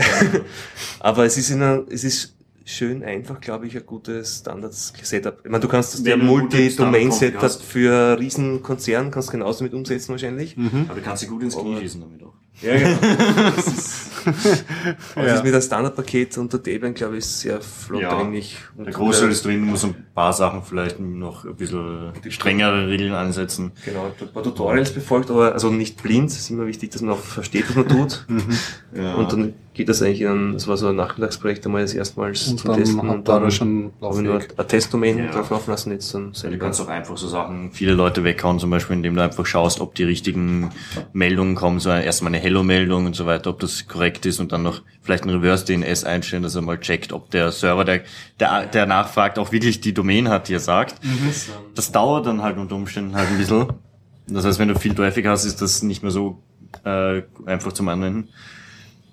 Erste Regel war den eigenen Server, also den, wenn es nur in einem V-Server ist, und der hat dann, dass dort die Forward-DNS und Reverse-DNS übereinstimmt. Also wenn mein Server jetzt heißt kein mail.zwang.at, und wenn ich dann aber, wer ist die IP-Adresse, dann muss es wieder von der IP-Adresse auch zurück auf Mail. Ja, und nicht dann V-Server 127 Irgendwas, von was meinem dann rausgespuckt wird. Also du Ja, musst ja, mit ja, einem ja. V-Server-Betreiber Ja. oder, oder den physischen Serverbetreiber, also dem halt die IP-Range gehört, darum bitten, dass er auch den Reverse-DNS sendet. Interessant. Ja. Ja. Plötzlich sende ich nur mal Spam an meine Ja, Freunde. ja. Dabei haben die Was quasi einen, haben Genau, die so einen Check eingebaut. so Dinge Ja, lernt man das- halt im Laufe der Zeit dann. SPF muss man noch einrichten, Genau, ne? TXT Records im DNS. Man das? das ist, Bei SPF, wir haben das, glaube ich, nur auf Soft gehabt, weil es äh, zu viele Probleme mit anderen Servern gemacht haben. Weil es gibt so, gab noch immer genügend Server, die das nicht richtig behandelt haben. Das So. ist das Problem. kann man kurz erklären. Es gibt ja im DNS nicht nur Einträge, wo man IP-Adressen hinterlegen kann, sondern es gibt auch TXT-Einträge, wo man Freitext eintragen kann. Und man verwendet so ein Textfeld beim Domain, also bei dem DNS-Server, der die Domäne betreut für diese E-Mails, zum Beispiel jetzt Zwänger.de, da kann ich sagen, mit einem speziellen Format, es darf nicht jeder, äh, nicht jeder darf Mails versenden, die Zwänger.t als Absender stehen haben, sondern nur der, der und der. Quasi der mein Zwänger.t Nameserver ist der autoritative Berechtigte, der sagt, nur der ist erlaubt, der ist erlaubt. Und wenn jetzt dein Empfänger-Mail-Server schlau ist und nachschaut, bekommt er Mail von Zwänger, also Viagra Zwänger.t, dann schaut er nach, ah, der kommt von der IP-Adresse gesendet, ja, ist das überhaupt einer, der senden darf? Und wenn nicht, dann kannst du entweder sagen, er soll es ganz verwerfen oder er soll es als Spam also gibt es ja Hard- und Soft-Limits, weil ist halt in manchen Setups nicht gewünscht, weil manchmal, manche Setups brauchen halt fremde Mail-Server auch zum Senden, aber so kann man auch. Und es hängt. Das, ist das Modell noch verbreitet, dass die Leute irgendwie äh, verschiedene SMTP und POP-Server oder IMAP-Server verwenden, wie zum Beispiel den, den Mail-Server des Providers dann zum Wegsenden ihrer Geschäfts-E-Mails verwenden oder so. Gibt es das noch, dieses Setup? Da gibt es sicher noch Leute, die das machen. Das finde ich irgendwie unheimlich. Das ist mir hast du den, deinen, deinen Provider wie UPC und dann schickst du über den dann eine Mail weg, die von einer Absenderadresse kommt, die dann aber woanders hinlandet. Ja, das kann sparen, wenn du Gmail verwendest. Geht alles. Ja, das geht ja. So will man das. Oder Gmix oder so. Nicht Gmix, oh, no, da spaßt dir nichts. Das, also geht, das für geht Gmix das spricht ja wirklich nichts. Du bist die Werbeabteilung, oder? Ja, genau. Gmix, da spaßt dir nichts. Anti-Werbeabteilung. Was sich reimt, ist gut, hat Jörg Bummuck gesagt. Wir haben keine Sponsormeldung gemacht heute. Oh, das können wir ja jetzt nach. Oh, jetzt kriegen wir kein Bier mehr. Braucht es einen Sponsor mit X? Ja, Vukonix. Die Internetagentur aus Graz. Bestens, ja. Mit freundlicher Unterstützung von. Danke. Das ist falsch gewürfelt. Ja, genau. heute, heute verdreht. Einmal Heute verdreht. Ich meine, ich freue mich sehr, dass ihr da so voll abnerdet und so, äh, aber hat irgendwer äh, auch so schöner Leben-Themen, weil ich habe zwei Bücher und einen Film und ich möchte es nicht alle am Stück erzählen, dass man das mal so genau. Und dann zieht einmal ein Stück. also, äh, ich habe ein Buch gelesen, äh, das heißt 49.000 äh, Kilometer zu Fuß, also 4.000 irgendwas Kilometer zu Fuß durch China. Mhm. Und zwar ist das von einem Typ, den ihr vielleicht auf YouTube gesehen habt. Äh, der ist also zu Fuß, wollte von China nach Deutschland wandern, hat es aber nur bis zur Grenze von der China geschafft, also er hat dann vorher aufgeben müssen. Und er hat dann jeden Tag von sich ein Video gemacht und äh, das Video zusammengeschnitten. Und äh, also so eine Sekunde pro Tag und man sieht mal schön, wie sein Bart immer epischer wird. Und der Typ hat also diese Sekundenaufnahme. Genau, ja, also so ein Timelapse-Fotografie, genau, ja. ja. Und, und das ist halt das, äh, das Buch dazu und dann war recht, recht okay. Es ist ein Road-Movie von einem, der halt wirklich pro Tag 20, 30 Kilometer geht mit Rucksack mhm. und hat halt viel fotografiert dabei. Wann hat er die Reise unternommen? Äh, schon ein paar Jahre her jetzt, also ich möchte jetzt kein Datum sagen. Was? Äh, verschiedene Gründe, also äh, er ist dann Nein, nein, also das war es gar nicht, äh, sondern eher, also er hat seine eigenen Probleme auch mit sich umgeschleppt, das kommt auch raus. Also er hat so mit äh, eine Fernbeziehung geführt, das hat ihm nicht gut getan mit einer Chinesin, die dann in Deutschland war und er ist durch China gelatscht, anstatt bei ihr zu sein und so. Und das, ja. und, und, Wäre doch ein Grund gewesen, schneller nach Deutschland zu kommen. Ja, aber irgendwie, ja. Ich glaube, muss er mit das Flugzeug nehmen, oder? Ja, er ist dann auch ab und zu mit dem Flugzeug wohin geflogen und dann wieder genau typisch deutsch, also zu dem Punkt, wo er herkommen ist und genau von dort weitergegangen, weil er hat sich so selber Regeln gemacht, wie nichts trinken, nichts rauchen und, und alles zu Fuß gehen und. Also, also eigentlich mit dem Flugzeug immer zurückfliegt und dann wieder den ganzen Weg zurückgeht.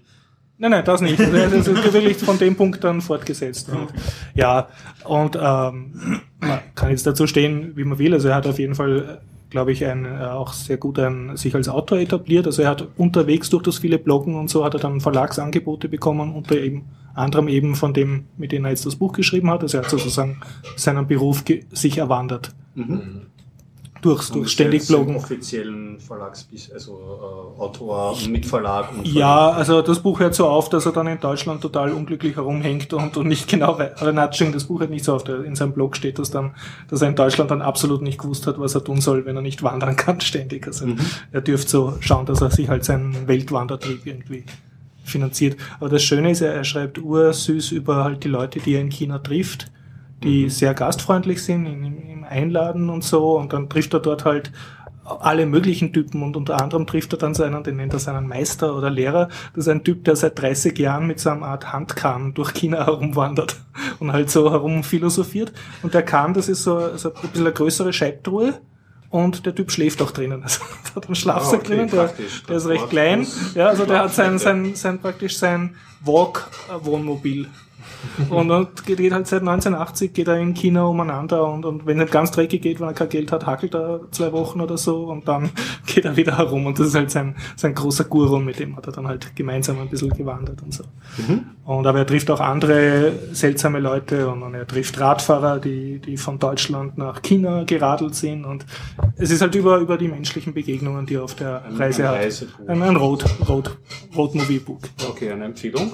Ich würde schon empfehlen, ja. Also es gibt da jetzt keine große Message, aber es ist ein sehr schöner persönlicher Blick auf China. Also es ist China jetzt abseits von den Politmeldungen und so. Das ist ein, also ich glaube, er hat, er schreibt all mit aus der Perspektive eines Westlers, aber er schafft es, weil er halt auch Chinesisch spricht und, und zwei Jahre dort gelebt hat, er schafft es äh, sozusagen einen anderen Kontakt aufzubauen mit den Leuten und, und, du siehst, aha, die haben eigentlich auch nicht andere Probleme als wir und, und mhm. haben auch die und die Handys und, und die und die Sorgen und das, ja, also mhm. wird auch Empfehlung auf jeden Fall. Sehr cool. Ja, ich kann damit ein anderen Thema anknüpfen, was mich, bin zufällig im Web drauf gestolpert vor ein paar Tagen oder schon länger. Und zwar, muss ich wie das eine Webseite, die heißt onthisday80yearsago.com. Also was vor 80 Tagen passiert? An diesem Tag, 80, mhm. vor 80 Jahren. Vor 80 Jahren. Okay. Das ist eine Geschichte von einem Schriftsteller, der hat, glaube ich, also eine wahre Geschichte, der hat äh, Aufzeichnungen von seinem Großvater gefunden aus der NS-Zeit. Das war ja vor jetzt ca. 80 Jahren, als Hitler Reichskanzler wurde. Und der, also sein Großvater war ja. jüdischer Steuerbeamter, hat im Finanzamt gearbeitet und der einfach nur aus einer sehr alltäglichen Perspektive erzählt, jeden Tag so ein kurzer Tagebucheintrag mhm. mit so Kleinigkeiten, die halt auf der Straße passieren, bis ja. dann quasi diese Reichskristallnacht? Genau, ja, einfach nur die, der Wandel in der Gesellschaft, mhm. wie sich die Leute verändert haben, wie sich das Verhalten ja. verändert hat, was gesellschaftstauglich worden ist auf einmal, was allem. Und ja, bin da jetzt momentan ein bisschen und so mitlesen. Das ist ein bisschen interessant, so Morgenlektüre, kleinen Absatz jeden Tag. Und das ist ein Buch? Oder Nein, ist, er hat ein Buch auch veröffentlicht. Ja. Ich glaube, das Buch ist umf also ähnlich, also umfangreicher mhm. und jetzt in der Webseite erzählt er, glaube ich, ein Jahr lang wirklich, aber wirklich genau, was heute vor 80 Jahren war. Mhm. So simulierte Echtzeit nennt er das, dieses, dieses, mhm. diesen Stilgriff und und löscht er dann alles, was gestern war wieder? Nein, nein, du kannst nachlesen. Kannst schon also er hat vorher, ich glaube, zwei Wochen gestartet. Wenn du jetzt einsteigst, kannst du zurückblättern und mhm. quasi dort einsteigen. Und, und du ja. tust sozusagen, denkst du, ah, was es wird jetzt morgen vor 80 Jahren passiert sein? Also ja, es ist jetzt bis jetzt noch nicht, also ich war jetzt die letzten drei Tage, habe ich muss gestehen, habe selber mhm. nicht mehr reingeschaut. Also es war jetzt noch keine großartig spannenden Sachen, aber auch so persönliche die kleinen Fäden auf dem, am Arbeitsplatz und mhm. dann die Scherze und so weiter, die dann irgendwie halt dann noch am Anfang dann lustig sind und später vielleicht dann mhm. man anschauen, dass es dann irgendwie schlimmer werden könnte und wird und ja, also auch zum Nachdenken und auch sehr interessant gemacht, finde ich. Also on this day 80 years ago.com gibt es auf Englisch und auf Deutsch dort mhm. zum Nachlesen. Super. Jo. Mhm. Schöner genördet. Schöner genördet. Ich habe noch was, aber es, das führt uns schon wieder ein bisschen halb zurück in, in Nerdgefilde, aber es ist trotzdem ein, ähm, ein Film, dem jetzt äh, äh, auf der Berlinale gespielt wurde und den man sich bereits auch jetzt schon legal runterladen kann. Nennt sich The Pirate Bay Away from Keyboard. Heute Down gesagt. Down, down gesagt, sehr schön. okay, sehr gut. Legal nein, nein, nein, das war, das, das, äh, äh, ja, genau. Ähm, Filmemacher, der Simon Klose, genau, ähm, hat zwei Jahre lang äh, das, das Trio äh, rund um die Pirate Bay ähm, begleitet. Nämlich angefangen um 2009 herum. Das ist nämlich der Peter Sunde, der Frederik und der Gottfried, die Nachnamen da, genau. Frederik Ney und also der Gottfried Swartvollenbarg, genau, richtig. Das sind die, die sich äh, das ganze Pirate Bay ausgesponnen haben, die das betrieben haben lange Zeit. Und der Film zeigt größtenteils die Gerichtsverhandlung, aber begleitet sie auch ein bisschen so auf privaten Wegen. Unter anderem ähm, der Frederik heiratet äh, in Laos äh, seine Frau, da ist auf der Hochzeit dort, auch ein Besuch, wie der Peter Sundin einmal dort besucht, wird gefilmt. Ähm, der Gottfried wird auch so interviewt und ja, ähm, Ist nicht einer von denen jetzt im Gefängnis? ist Ja, ein guter Gottfried Film. Swartholm, ja. Ja, der Go- Gottfried Mhm. Swartholm, der hat sich nämlich dann zurückgezogen nach äh, Kambodscha, glaube ich. Mhm. Und in Kambodscha haben sie ihn dann ähm, einkassiert und Mhm. dann nach Schweden ausgeliefert. Ja. Und kann man, ähm, kann man sich anschauen, ist empfehlenswert. Also du hast ihn schon angeschaut. Ich habe ihn heute Ja. angeschaut, direkt damit ich. Und äh, der macht nicht depressiv und man denkt sich dann, äh, also der Peter das Sunde hat, der, der Peter Sunde hat zu dem Film gemeint, man hätte mehr die positiven Sachen noch hervorkehren Mhm. können, ähm, weil halt die ganze weltweite Unterstützung und so. Mhm. Naja, man muss sich's anschauen. Er ist filmisch sehr schön gemacht. Die, die Farben sind halt so ein bisschen so auf CSI ein bisschen runtergedreht und so, aber es hat, hat auch einen ästhetischen Anspruch, ein bisschen zumindest. Äh, es gibt keine Stimme auf den Off, keine Kommentare. Es werden eigentlich hauptsächlich die Protagonisten, also die drei Leute und die, die Personen rundherum gezeigt. Was ganz angenehm ist, weil es den Zuschauer die Möglichkeit lässt, sich selber halt die Meinung zu bilden. Und natürlich, das Narrativ am Anfang stimmt natürlich. Es sind halt irgendwie so drei Hacker und da ist halt irgendwie die große Industrie und die Anwälte und die Sprüche, die sie am Anfang machen. Also ich bin alleine da gesessen, habe einen Film angeschaut und musste einfach oft laut lachen. Einfach, weil sie schon irgendwie dann äh, coole Sprüche ablassen. Es hilft halt nichts. Es ist, ist gut. Aber ähm, mit der Zeit, gegen Ende des Filmes, kriegt er dann schon einen, einen dünkleren Anstrich der Film. Man sieht zum Beispiel in Peter Sunde, äh, wie er schon komplett entnervt mit einem, ähm, ähm, mit einem Typen spricht, der den, äh, den Gerichtsbeschluss überreicht. Da gibt es also Leute, die so diese Gerichtsbeschlüsse überreichen müssen. Und, und auch der, der, der Frederik wird gezeigt, wie er halt schon ziemlich angetrunken in einer Kneipe sitzt und über Ausländer schimpft. Das ist ja auch nicht unproblematisch. Es wird so ein bisschen beleuchtet, die Beziehungen untereinander. Ja, anschauen. Ich meine, die drei sind nicht unfehlbar, das weiß man ja sowieso. Das Thema ist sowieso, ist, ist auch klarerweise nicht unumstritten. So wie sie es bringen, die, die, die flapsigen Sätze, die sie bringen, ist ja auch nicht die Wahrheit. So wie sie gesehen aber die andere Seite auch nicht. Es ist bis heute ein ungelöstes Problem. Urheberrecht ist, äh, ist groß diskutiert. Soll Aber es ist auf jeden Fall ein angenehmer Film. noch immer, ne? Ja, damit haben sie nichts mehr zu tun, das betonen sie jetzt auch Mhm. Ding, das wird jetzt von anderen, an, an, an anderen, äh, einer anderen Community geführt. Aber prinzipiell ist es angenehm zu schauen. Ich meine, es hat ja früher schon mal so einen Pirate-Film gegeben, äh, kann ich mich erinnern, Pirate Bay-Film, der wo, da, also aus dem Umkreis, aus von der Pirate Bay, aber der war schon so ein Pirate Bay-freundlicher Film, einfach so, wo einfach schon am Insert, also ein bisschen zeitgeldmäßig reißerisch war, schon schon das Hollywood-Schriftzug in Flammen gestanden und dann wurde halt irgendwie aufgezählt. Und genau diese Falle tappt der Film nicht. Und genau das macht ihn interessant. Er ist frei runterzuladen und äh, man sollte es ihn auf jeden Fall anschauen. Und ist der so halbwegs realitätsnah, weil es gab jetzt zum Beispiel auch zumindest zwei Dokus, Filme über Assange, äh, Wikileaks, die jetzt nicht unbedingt mit der dokumentierten Realität korreliert sind. Also das, es gibt jetzt ja, es gibt ja jetzt einen WikiLeaks-Film, ähm, basierend nämlich auf der Buchversion vom Tom Berg. Die haben sich ja zerstritten, der Assange und der Tom Berg. Und da spielt der Cumberbatch, der man aus Sherlock kommt, äh, spielt den äh, Assange und der, äh, der deutsche Schauspieler, wie heißt er? Daniel Bill. Mm, der auch, äh, irgendein bekannter Schauspieler spielt, spielt eben den Don Berg. Das ist Okay. halt Fiktion. Das ist eine, da- das ist jetzt ein unkommentiert eine reine Dokumentation. Mm, Natürlich dazwischen werden so Sätze eingeblendet. Darüber kann man sich selber seine Meinung bilden oder so. Aber prinzipiell hat man das Gefühl, der, der, der, der Regisseur hat versucht, Distanz zu wahren. Also ich fand das angenehm ungetönt. Hm. Jetzt bei dem Bemüht. Pirate Bay Film. Beim Pirate Bay. Ja, ja. Also du hast selber denken dürfen. Ja, definitiv. ja, das fällt einem öfter mal, ja, das stimmt. Ja. Ja. So, weil es dauernd sehe ich da im Hintergrund am Fernsehen, die Breaking News des Tages müssen wir irgendwie einbauen, oder? muss das sein. Hamemus non papam, oder wie heißt das? Ja, bald. Bald nicht mehr. Okay, ein designierter Ex-Papst. Ja. Seit heute. Johnny, was, du bist Katholik, schätze ich, Taufschein-Katholik wie jeder gute Österreicher. Ja, aber ich Ja, habe was schon ist jetzt lange dein- meine Gebühren nicht bezahlt. Was ist jetzt dein Kommentar? Fühlst du dich nicht ein bisschen führungslos? Problem.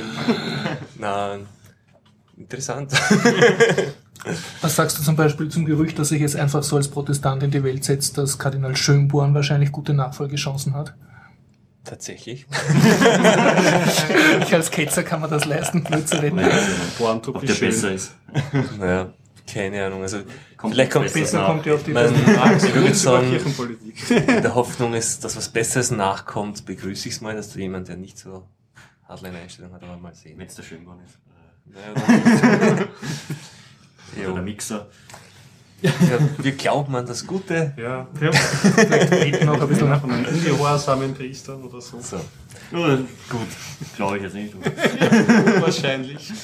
Wir beten für die Homo-Ehe. Ja, genau. Solange kein, solange es keinen Papst gibt, gibt man das. Habt ihr wieder Fasching als Katholik? Bist du ein Ungläubiger? Protestant. Achso. Pastafari. Na, wir müssen. Ja, habt ihr gewusst, dass im MetaLab die Kassa, die ja offen ist, bewacht wird von einem äh, Nudel... Äh, Fliegende Spaghetti. Ja, Genau. Putin. also Und da habe ich, hab ja. schon geschaut. Also, was weiß ich, in 100 Jahren, wenn der Archäologen das MetaLab ausgraben, dann sehen die, aha, ein Kultraum. Ah, Ja, bis dahin Weil in der wird- Garderobe werden hängen Pastafaris Asche- noch immer existieren. So, das ach wird die Weltreligion sein. okay, okay. Spaghetti wird man nicht mehr essen dürfen. So, das ist dann, Nein, das darf man doch. Muss aber so in einem Ritual, in Ja, einem, Ritual, ja. zu Gesängen. Die Beutfraß. Man kann ja nur eine Religion innehaben, oder? In Österreich. ist Ja, weil es ist irgendwie äh, so westlicher Gedankendings. Das, Darfst du nicht multi, Es gibt ja, weil darfst du nicht Nein, vieles glauben. naja, Politismus ist ja bei uns nicht mehr erlaubt anscheinend. Deswegen darf man nur eine Religion haben. Also ich glaube, von Wahrscheinlich nur eine, anerkannten die kenne ich jetzt keine, die... Ja, Ja, du könntest ja eine gründen, die, die an du es zwei Götter gleichzeitig glaubt und die dann als ja aber die kriegst, die wird nicht anerkannt wahrscheinlich. Also Weil ich das kenne hängt ja, glaube keine. ich, nur davon ab, wie viele Also genau, ich du habe sie. War Nein, es kommt darauf an, du musst ewig lang warten und Ach du musst, es muss jetzt, die sie haben, Antwort eine neue, zustimmen? nein, sie haben jetzt aber schon eine neue Dings eingebaut, das musste in Österreich, glaube ich, muss sie schon 100 Jahre existieren oder so. Ach so. Damit wollen sie Scientology verhindern, dass sie anerkannt wird. Hm. Und Aber das heißt, eine Mickey Maus das Regel, die dann einfach- erhöht wird, wenn die 100 Jahre Mickey Ja. also eine, eine anerkannte Religion ist nicht so einfach. Im, Im Buddhismus könnte man ja noch zusätzlich was Ja. dazu nehmen. Also das ist ja philosophisch, schließt ja andere Religionen nicht einmal aus. Dings, aber das hat, ja, kannst du, und du kannst dann alles sagen. Aber. Aber, es aber du kannst ja es nicht so machen wie, zum, wie einem 90% der Japaner. Die, Das sind irgendwie, äh, das sind hauptsächlich Buddhisten, aber auch äh, Shinto oder Taoisten. Also die dürfen Die, alles. sind, die haben meistens zwei Sachen. Die haben ihre ursprünglichen, entweder ihr Shinto, was sie früher auf Japan war, oder Buddhismus aus Asien, oder auch Taoismus aus, aus China, aus vom Festland. Also die können das. Ja, sicher, die haben halt die zwei, das schließt sich nicht aus. Aber im westlichen Dings davon nur einer. Das ist Absolutismus. Also mal schauen, was der, unser Bandit jetzt, vielleicht wechselt er auch noch. Der, Unser? vielleicht wieder der Muslim. Papst, Auch Papst, ja. Das wäre mal leibend. unser zukünftiger Ex-Papst. Benedikt wie Pastafari. Spare ich mir jetzt hochaktuelle äh, Kommentare über die Votivkirchen-Gegenbesetzung. Gegenbesetzung. Das kann man in der Zeitung nachlesen. Ja, ich habe Äh, schon die Plakate von der FPÖ gesehen. Die Law and Order Partei. Für Rechte und Ordnung. Und gegen Asylmissbrauch. Siehe Votivkirche. Äh, Obwohl die SPÖ-Werbung, die jetzt ist, ist auch nicht besser. Im braunen Traurigen etwas Lustiges. Also auf Facebook gab es so Meldungen und dann habe ich so Facebook-Kommentare gelegen. Oh Gott, das war kein Scherz, das war kein echt und ich habe Like gegeben. Ja, schon dumm, das kann ja schon leicht nicht passieren. Ja. ja, vielleicht zur Entspannung ein kleiner Filmtipp. Schöner Leben. Ähm, ich war im Kino und Lustiges habe mir- war. Was? In, wel- in welchen? Ein echt, du hast Geld Ich war im De France ich habe Geld ausgegeben, ja, ganz, ganz brav. Wow. Äh, Französisch Original mit Untertiteln, ganz cool. Und zwar in äh, Willkommen in der Bretagne und äh, Originaltitel Bowling. Und man sieht äh, vier französische Krankenschwestern aus der Bretagne in einer Geburtenstation. Also die helfen da halt so, die Babys auf die Welt zu kommen und der böse Staat oder Klinikvorstand schließt halt die Geburtenstation, weil sie zu wenig Umsatz macht und zu wenig Babys in der Provinz in die Welt kommen und äh, dann wehren sie sich und stacheln ihre Männer auf und das ganze Dorf hält dann zusammen und sie demonstrieren und sie prozessieren und sie halten halt zusammen und schaffen es dann halt wie so ein kleines gallisches Dorf dann wirklich die Entscheidung umzudrehen und ihre Geburtenstation zu retten, beruht auf einer wahren Geschichte. Und Tragödie, Komödie. ja, so Komödie. Und man hat das Vergnügen, halt drei schönen, so eigentlich vier schönen Schauspielerinnen ständig beim Kegeln zuzuschauen. Also Okay. das tun's, während während sie nicht gerade demonstrieren oder arbeiten, gehen sie mal kegeln. Aha. Und, ja. Und war gut. Hast du mit Untertiteln angeschaut im Original? mit Untertiteln, ja, also ich hätte es nicht ohne Untertitel verstanden. Mein, weil Ja, mein sure. Schulfranzösisch zu schlecht und äh, es geht ein bisschen, ich glaube, ist, äh, haben so Andeutungen gemacht, dass die Interpretonen halt sehr direkt sind und nicht so höflich und, und so. Im Gegensatz zu den Parisern und halt sehr. Aber Es spielt ein bisschen so mit dem Lokalkolorit, Ja, also so Humor. Provinz gegen- so ein gegen bisschen, Stadt, wie war das mit dem äh, Willkommen bei den Sties, die Genau, auch da ja. mit dem so, so Menschenschlag. bisschen. Aber äh, ich dann- nehme an, man muss Franzose sein, um das wirklich zu schätzen. Aber trotzdem schöner Film, keine Toten, ke- keine keine keine sonstigen grauslichen Szenen oder sonst irgendwas. Man kann es mit der ganzen Familie schauen, lieber Film. Mhm. Und, und so, dass du dich wirklich nachher denkst, ja super, die haben es geschafft. Okay, also ein Wohlfühlfilm. Wohlfühlfilm, aber nicht fade. Viel- Ja, viel nicht, gut nicht Kino. Hollywood, wirklich gut Kino. Und man denkt sich, ja super. Ich habe auch einen, ich habe einen Film nachgeholt, den uns der Harald ähm, empfohlen hat vor einiger Zeit, nämlich Robot and Frank. Und ist keine Filmempfehlung, deswegen bespreche ich ihn noch nur kurz. Äh, als Film ist er schlecht. Ja, ich, also die Handlung war irgendwie total Käse oder so. Aber es handelt davon, das ist ganz interessantes ja. Thema, es ist, ist so Geriatrie-Sci-Fi. also ein alter, ähm, älterer Mann, so, ich schätze ich mal, späte 70, in den späten 70ern oder so, bekommt zum, es spielt in der nahen Zukunft, bekommt von seinem Sohn einen Betreuungsroboter zur Seite gestellt, der ihn betreuen soll. Am Anfang natürlich totale Abwehr und dann freunden sich die beiden aber miteinander an. Äh, mit dem Cyborg er stachelt dann den Roboter an, gemeinsam Einbrüche zu begehen. Das ist nicht so viel gespoilt. Das- Es klingt, es klingt nicht so schlecht, sie verschießen sich dann ein bisschen in der Handlung. Was angenehm ist, ist der Roboter an sich, weil es zum ersten Mal, mh, wir sind ja aufgewachsen in den 80ern mit den Nummer 5 lebt und mit R2D2 diesen ganzen vermenschlichten Robotern und so. Und der ist allein schon vom Design her so ein bisschen wie der Asimov von ähm, Honda, ähm, der konstruierte kleine Roboter. Und die Persönlichkeit ist so, wie man sich vorstellen könnte. Schon menschlich, also gute ähm, Sprachausgabe und die ganzen Sachen, aber gut nicht, nicht zu vermenschlich dargestellt. Und also man merkt schon, dass da irgendwie, also sie haben die Dialoge so geschrieben, ähm, als würde da wirklich Software dahinter stecken.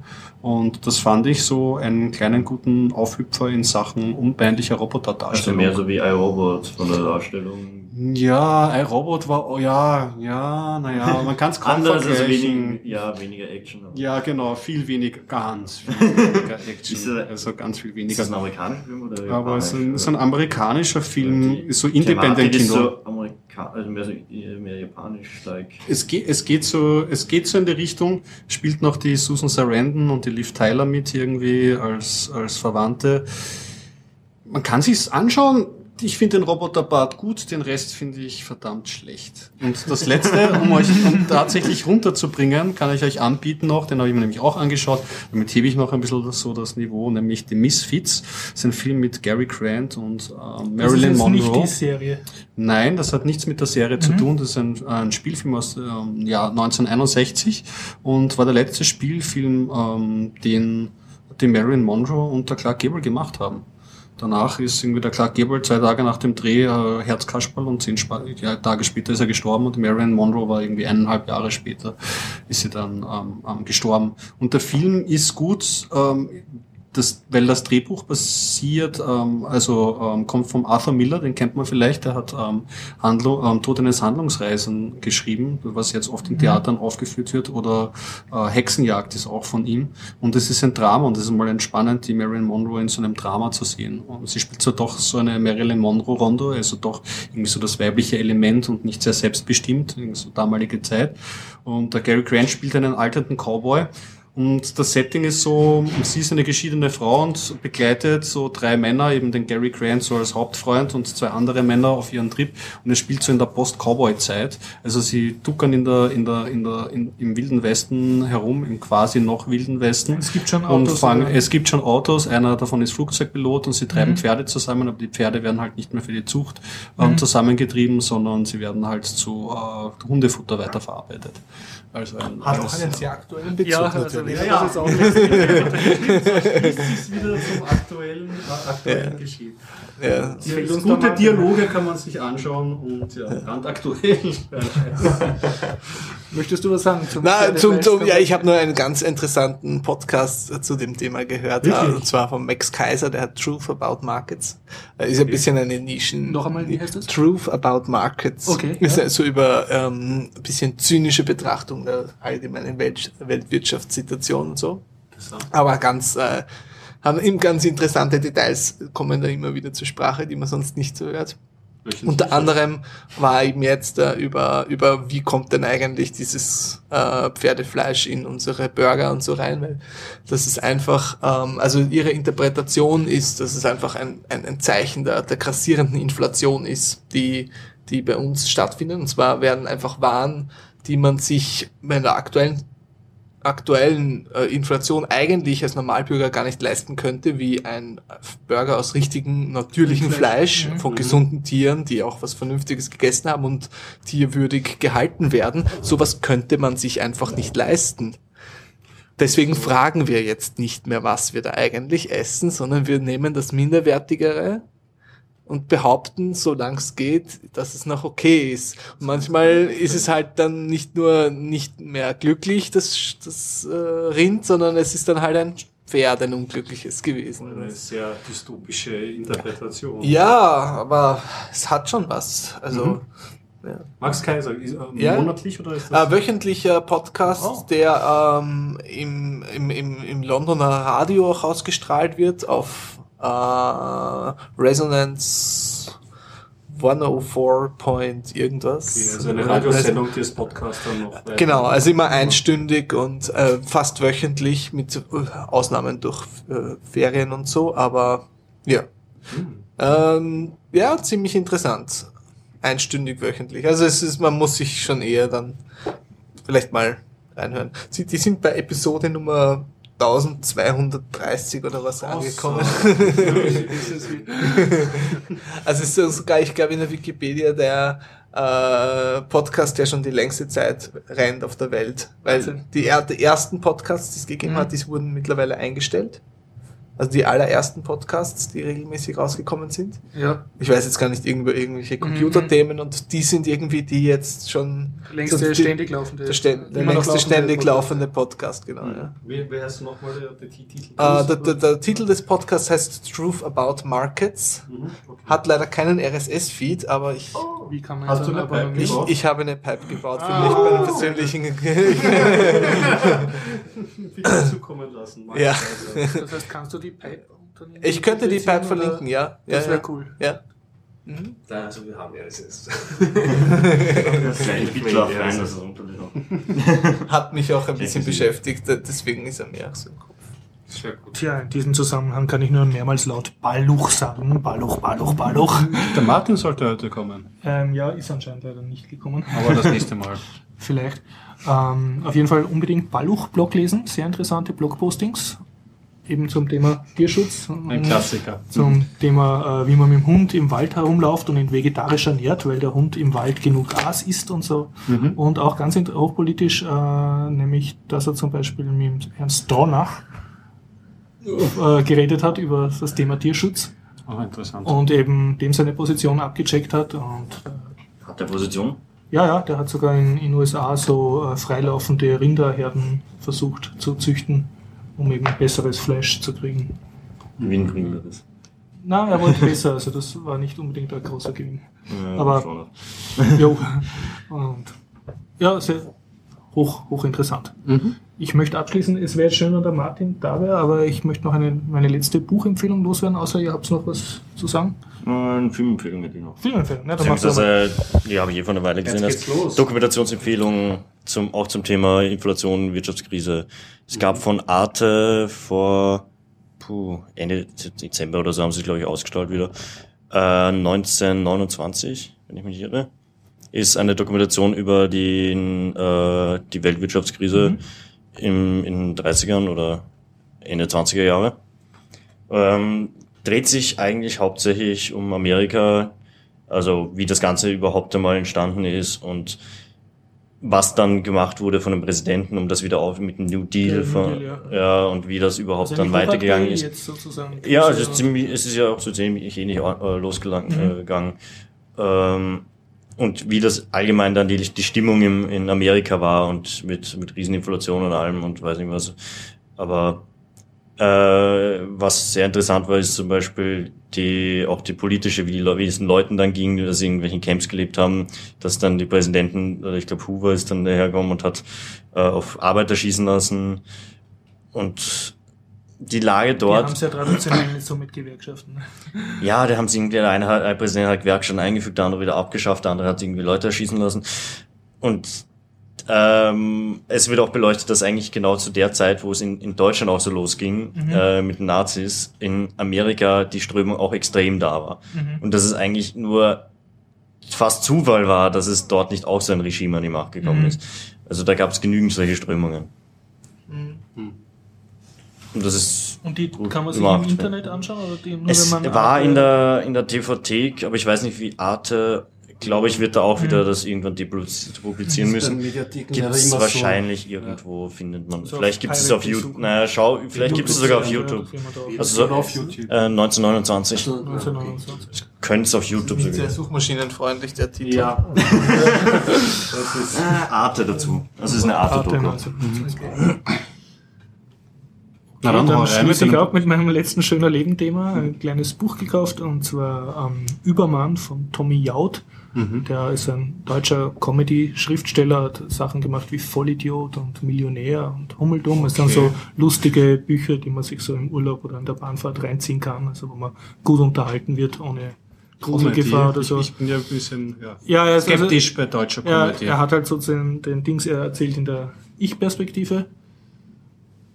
Und äh, der Typ, der sozusagen in der Ich-Perspektive erzählt, der bringt immer zusammen, dass er einerseits ursympathisch ist, also man lebt richtig mit, und andererseits halt sich immer wirklich sehr, sehr schlecht benimmt. Also man möchte nicht sein Freund sein. Er hat halt so Sachen, dass er sich in Dinge reinsteigert, zwar sehr internetaffin ist, irgendwas nachgoogelt, aber das halt sehr wenig Verhältnis zur Realität oder zu sozialen Normen hat. Und er reitet dann halt sich und seine Freunde immer in eine sehr absurde Situation rein. Okay. Das ist so mal das Grundsetting. Aber man freut sich schon halt, was er wieder anstellt.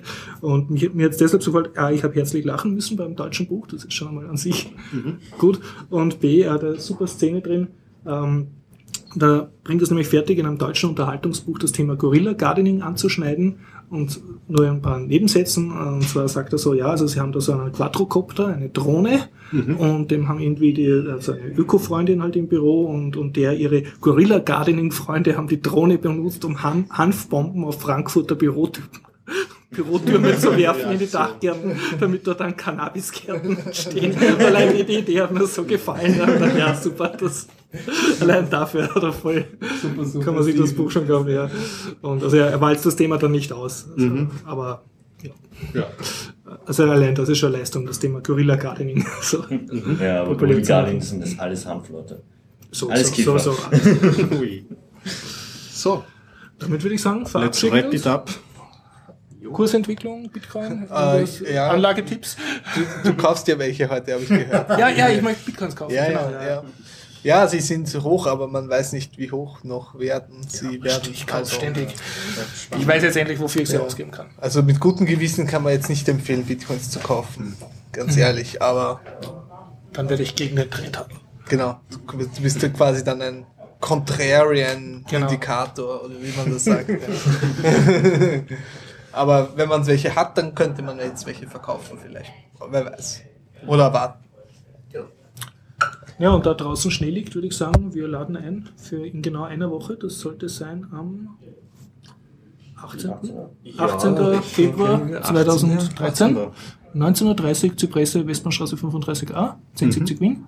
Und wir würden uns freuen, wenn Sie kommen zum. Biertaucher Jeder ist willkommen. 92. Gut. Florian, Schlusswort, letzter Rent. Nein, ich hab keinen Moment mehr. So denn. Bis dann. Bis bald. Tschüss.